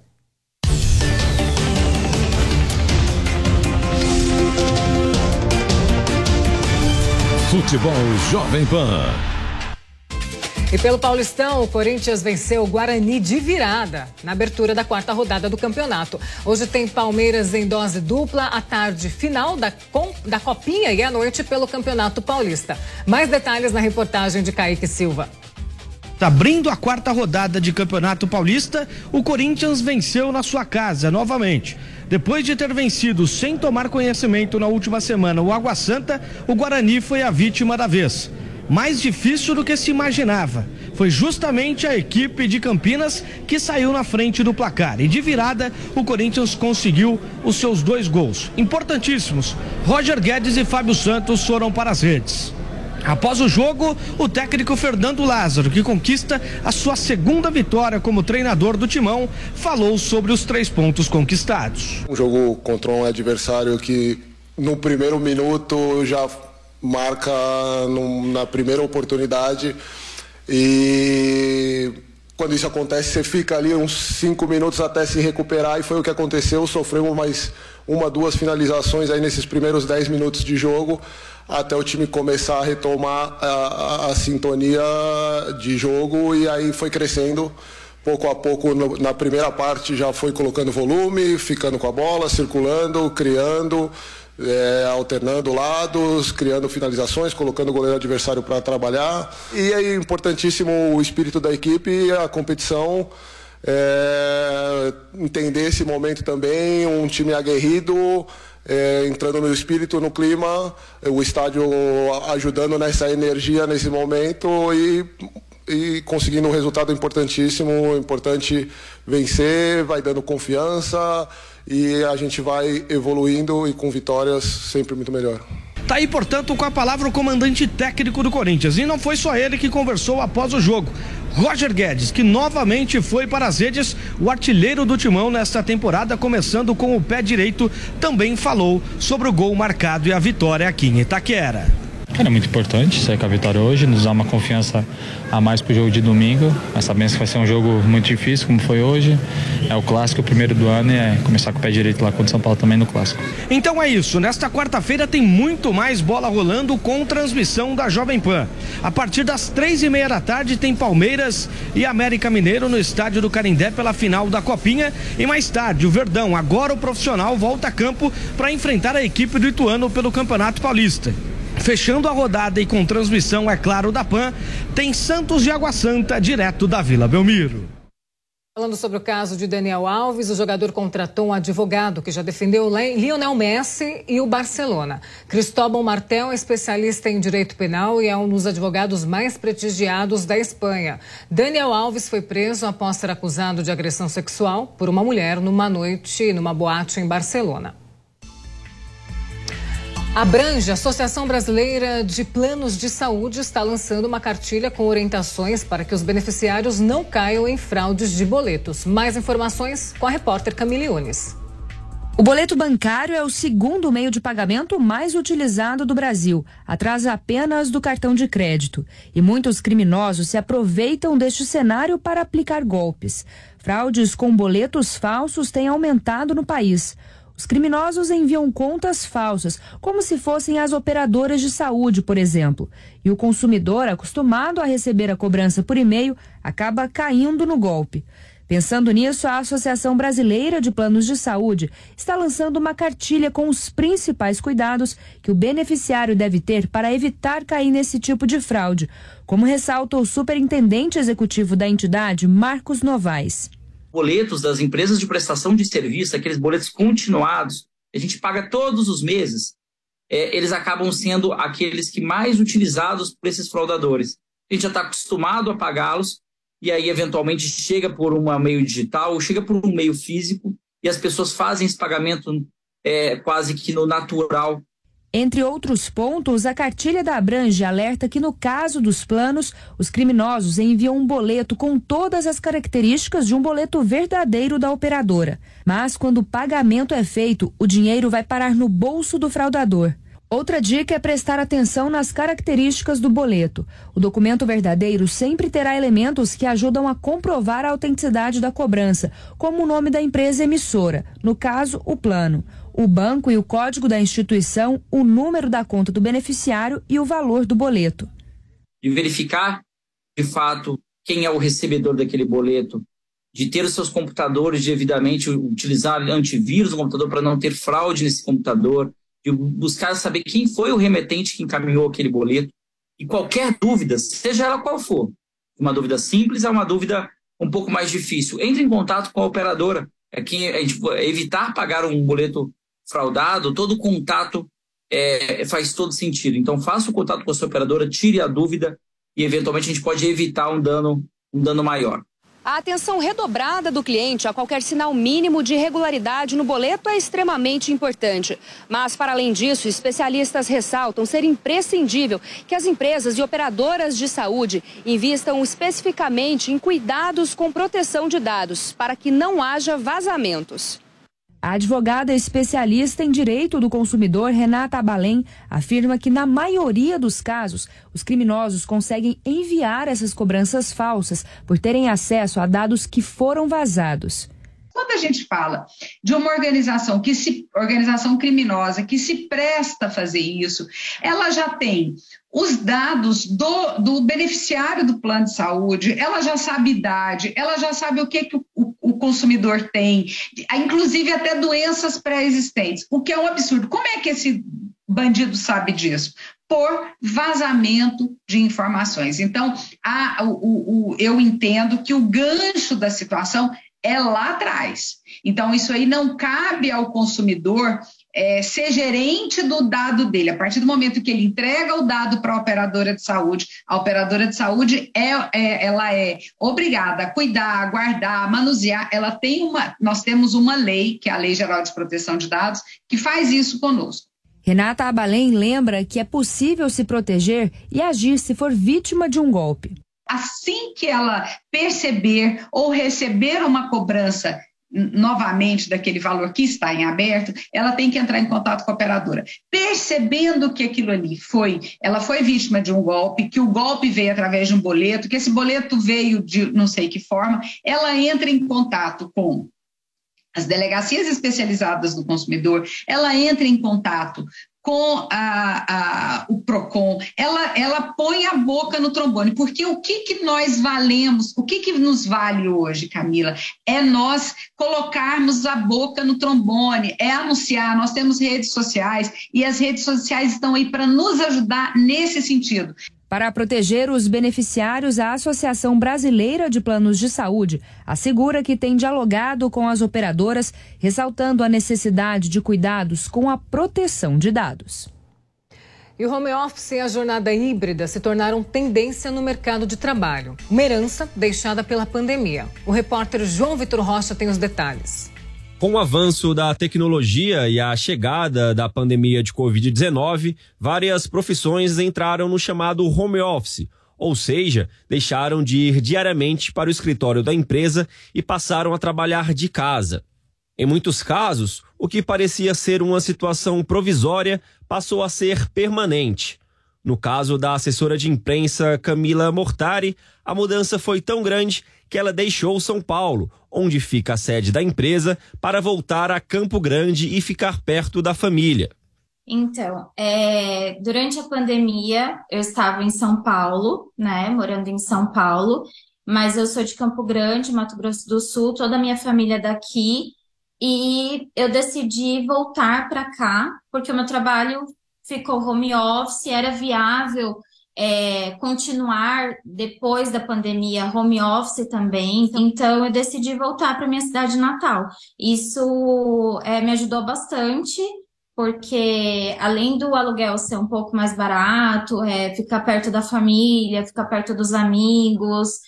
E assim, não, não teve problema, não tem problema nenhum. É um trabalho que pode ser feito total remoto. Uma pesquisa realizada pela empresa Cushman Wakefield, com 154 executivos que ocupam cargos de liderança de companhias de diversos segmentos, revelou que o modelo híbrido, em que o profissional trabalha alguns dias da semana em casa e outros de forma presencial, está em alta e deve ser uma tendência, como explica a head de marketing e comunicação região América Latina, Natália Posani. O modelo de trabalho híbrido deve sim se consolidar ainda mais no ano que vem. Segundo a nossa mais recente pesquisa, 95% dos executivos entrevistados aprovam esse sistema. E 74% das empresas já dizem que adotarão esse formato híbrido agora em 2023. 95% dos executivos ouvidos aprovam o trabalho híbrido. Já 75% dos entrevistados concordam que esse novo formato deve ser utilizado em definitivo de agora em diante. O modelo mais praticado é o presencial com três vezes na semana, adotado por 41,3% dos entrevistados. 58% não adotavam o modelo híbrido antes do início da pandemia.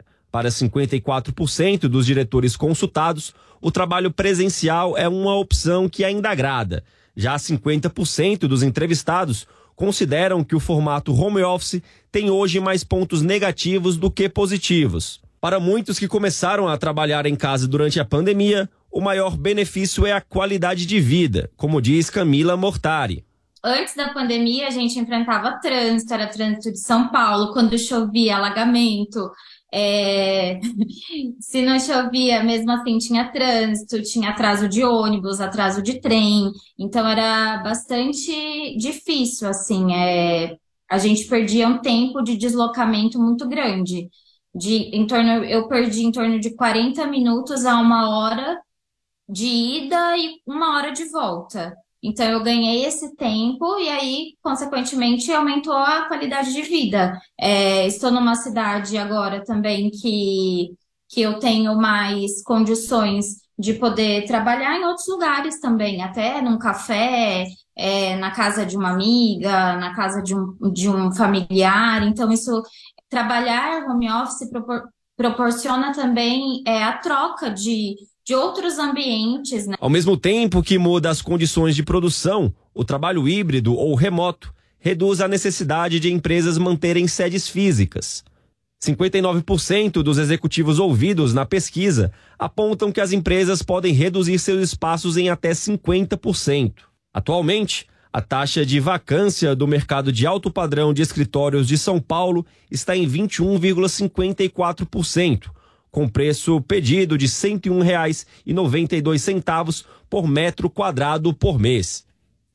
Terminamos mais um Jornal da Manhã, segunda edição. Muito obrigada pela sua companhia, sua participação nesse dia tão especial, aniversário de São Paulo. 469 anos dessa gigante metrópole que acolhe tantas pessoas, rica em economia, rica em acolhimento, rica em tantas coisas boas. Parabéns, São Paulo.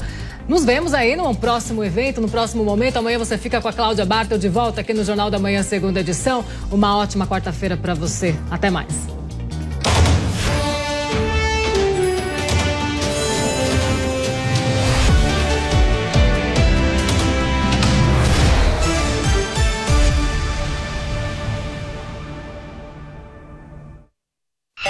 Seu canal de notícias multiplataforma. Jovem Pan News. Informação, esporte e entretenimento. 24 horas por dia. Assista a Jovem Pan News na sua TV por assinatura pelo canal 576 na NET, Claro TV, Sky e DirecTV Go. Pelo canal 581 na Vivo TV ou pela Oi Play. E acompanhe também nas parabólicas. Fique bem informado na Jovem Pan News. Jovem Pan News. Jornal da Manhã. Começando o Jornal da Manhã para todo o Brasil. Pânico. Paniqueira no ar, meus bebês, diretamente dos estúdios faraônicos da Panflix. Futebol. Aí vem Adriano, limpou, vai bater, marcou! Agora toda a programação da Jovem Pan está em um só lugar. Panflix, a TV da Jovem Pan, de graça na internet. Baixe grátis na App Store ou no Google Play. Panflix, assista onde estiver, na hora que quiser. Um debate de assuntos diferentes, atuais e polêmicos. Aqui nós mostramos os dois lados da notícia, respeitando a diversidade de opiniões. Você é a favor ou contra? Concorda ou discorda? No Prós e Contras, nós abordamos todos os lados do mesmo fato para você formar a sua opinião. Prós e Contras, de segunda a sexta às três e meia da tarde, na Jovem Pan News. Rede Jovem Pan News. A informação com a agilidade que você precisa.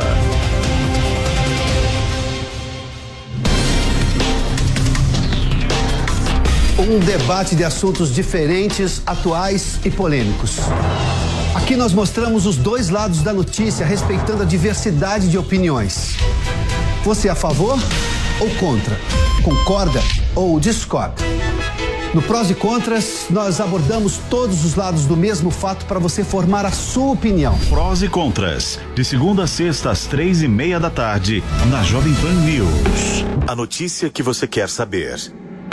A notícia que você precisa saber. 24 horas com você. No seu rádio e na internet. Jovem Pan.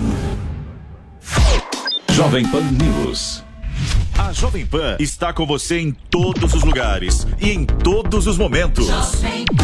De manhã, informação e opinião na medida para começar o dia do jeito certo. Bom dia, ouvinte da Jovem Pan. A partir de agora, manchetes do Jornal da Manhã.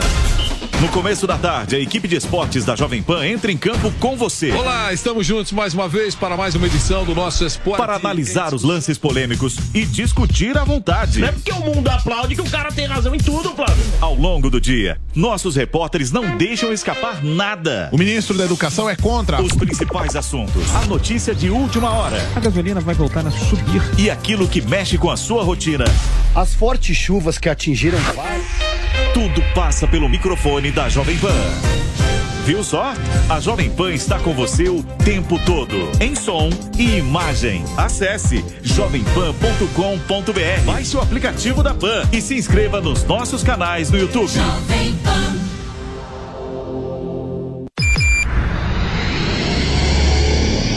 Hello, it is Ryan, and we could all use an extra bright spot in our day, couldn't we? Just to make up for things like sitting in traffic, doing the dishes, counting your steps, you know, all the mundane stuff. That is why I'm such a big fan of Chumba Casino. Chumba Casino has all your favorite social casino style games that you can play for free anytime, anywhere with daily bonuses. That should brighten your day a. Actually, a lot. So sign up now at chumbacasino.com. That's chumbacasino.com. No purchase necessary. Group. Void were prohibited by law. See terms and conditions. 18 plus.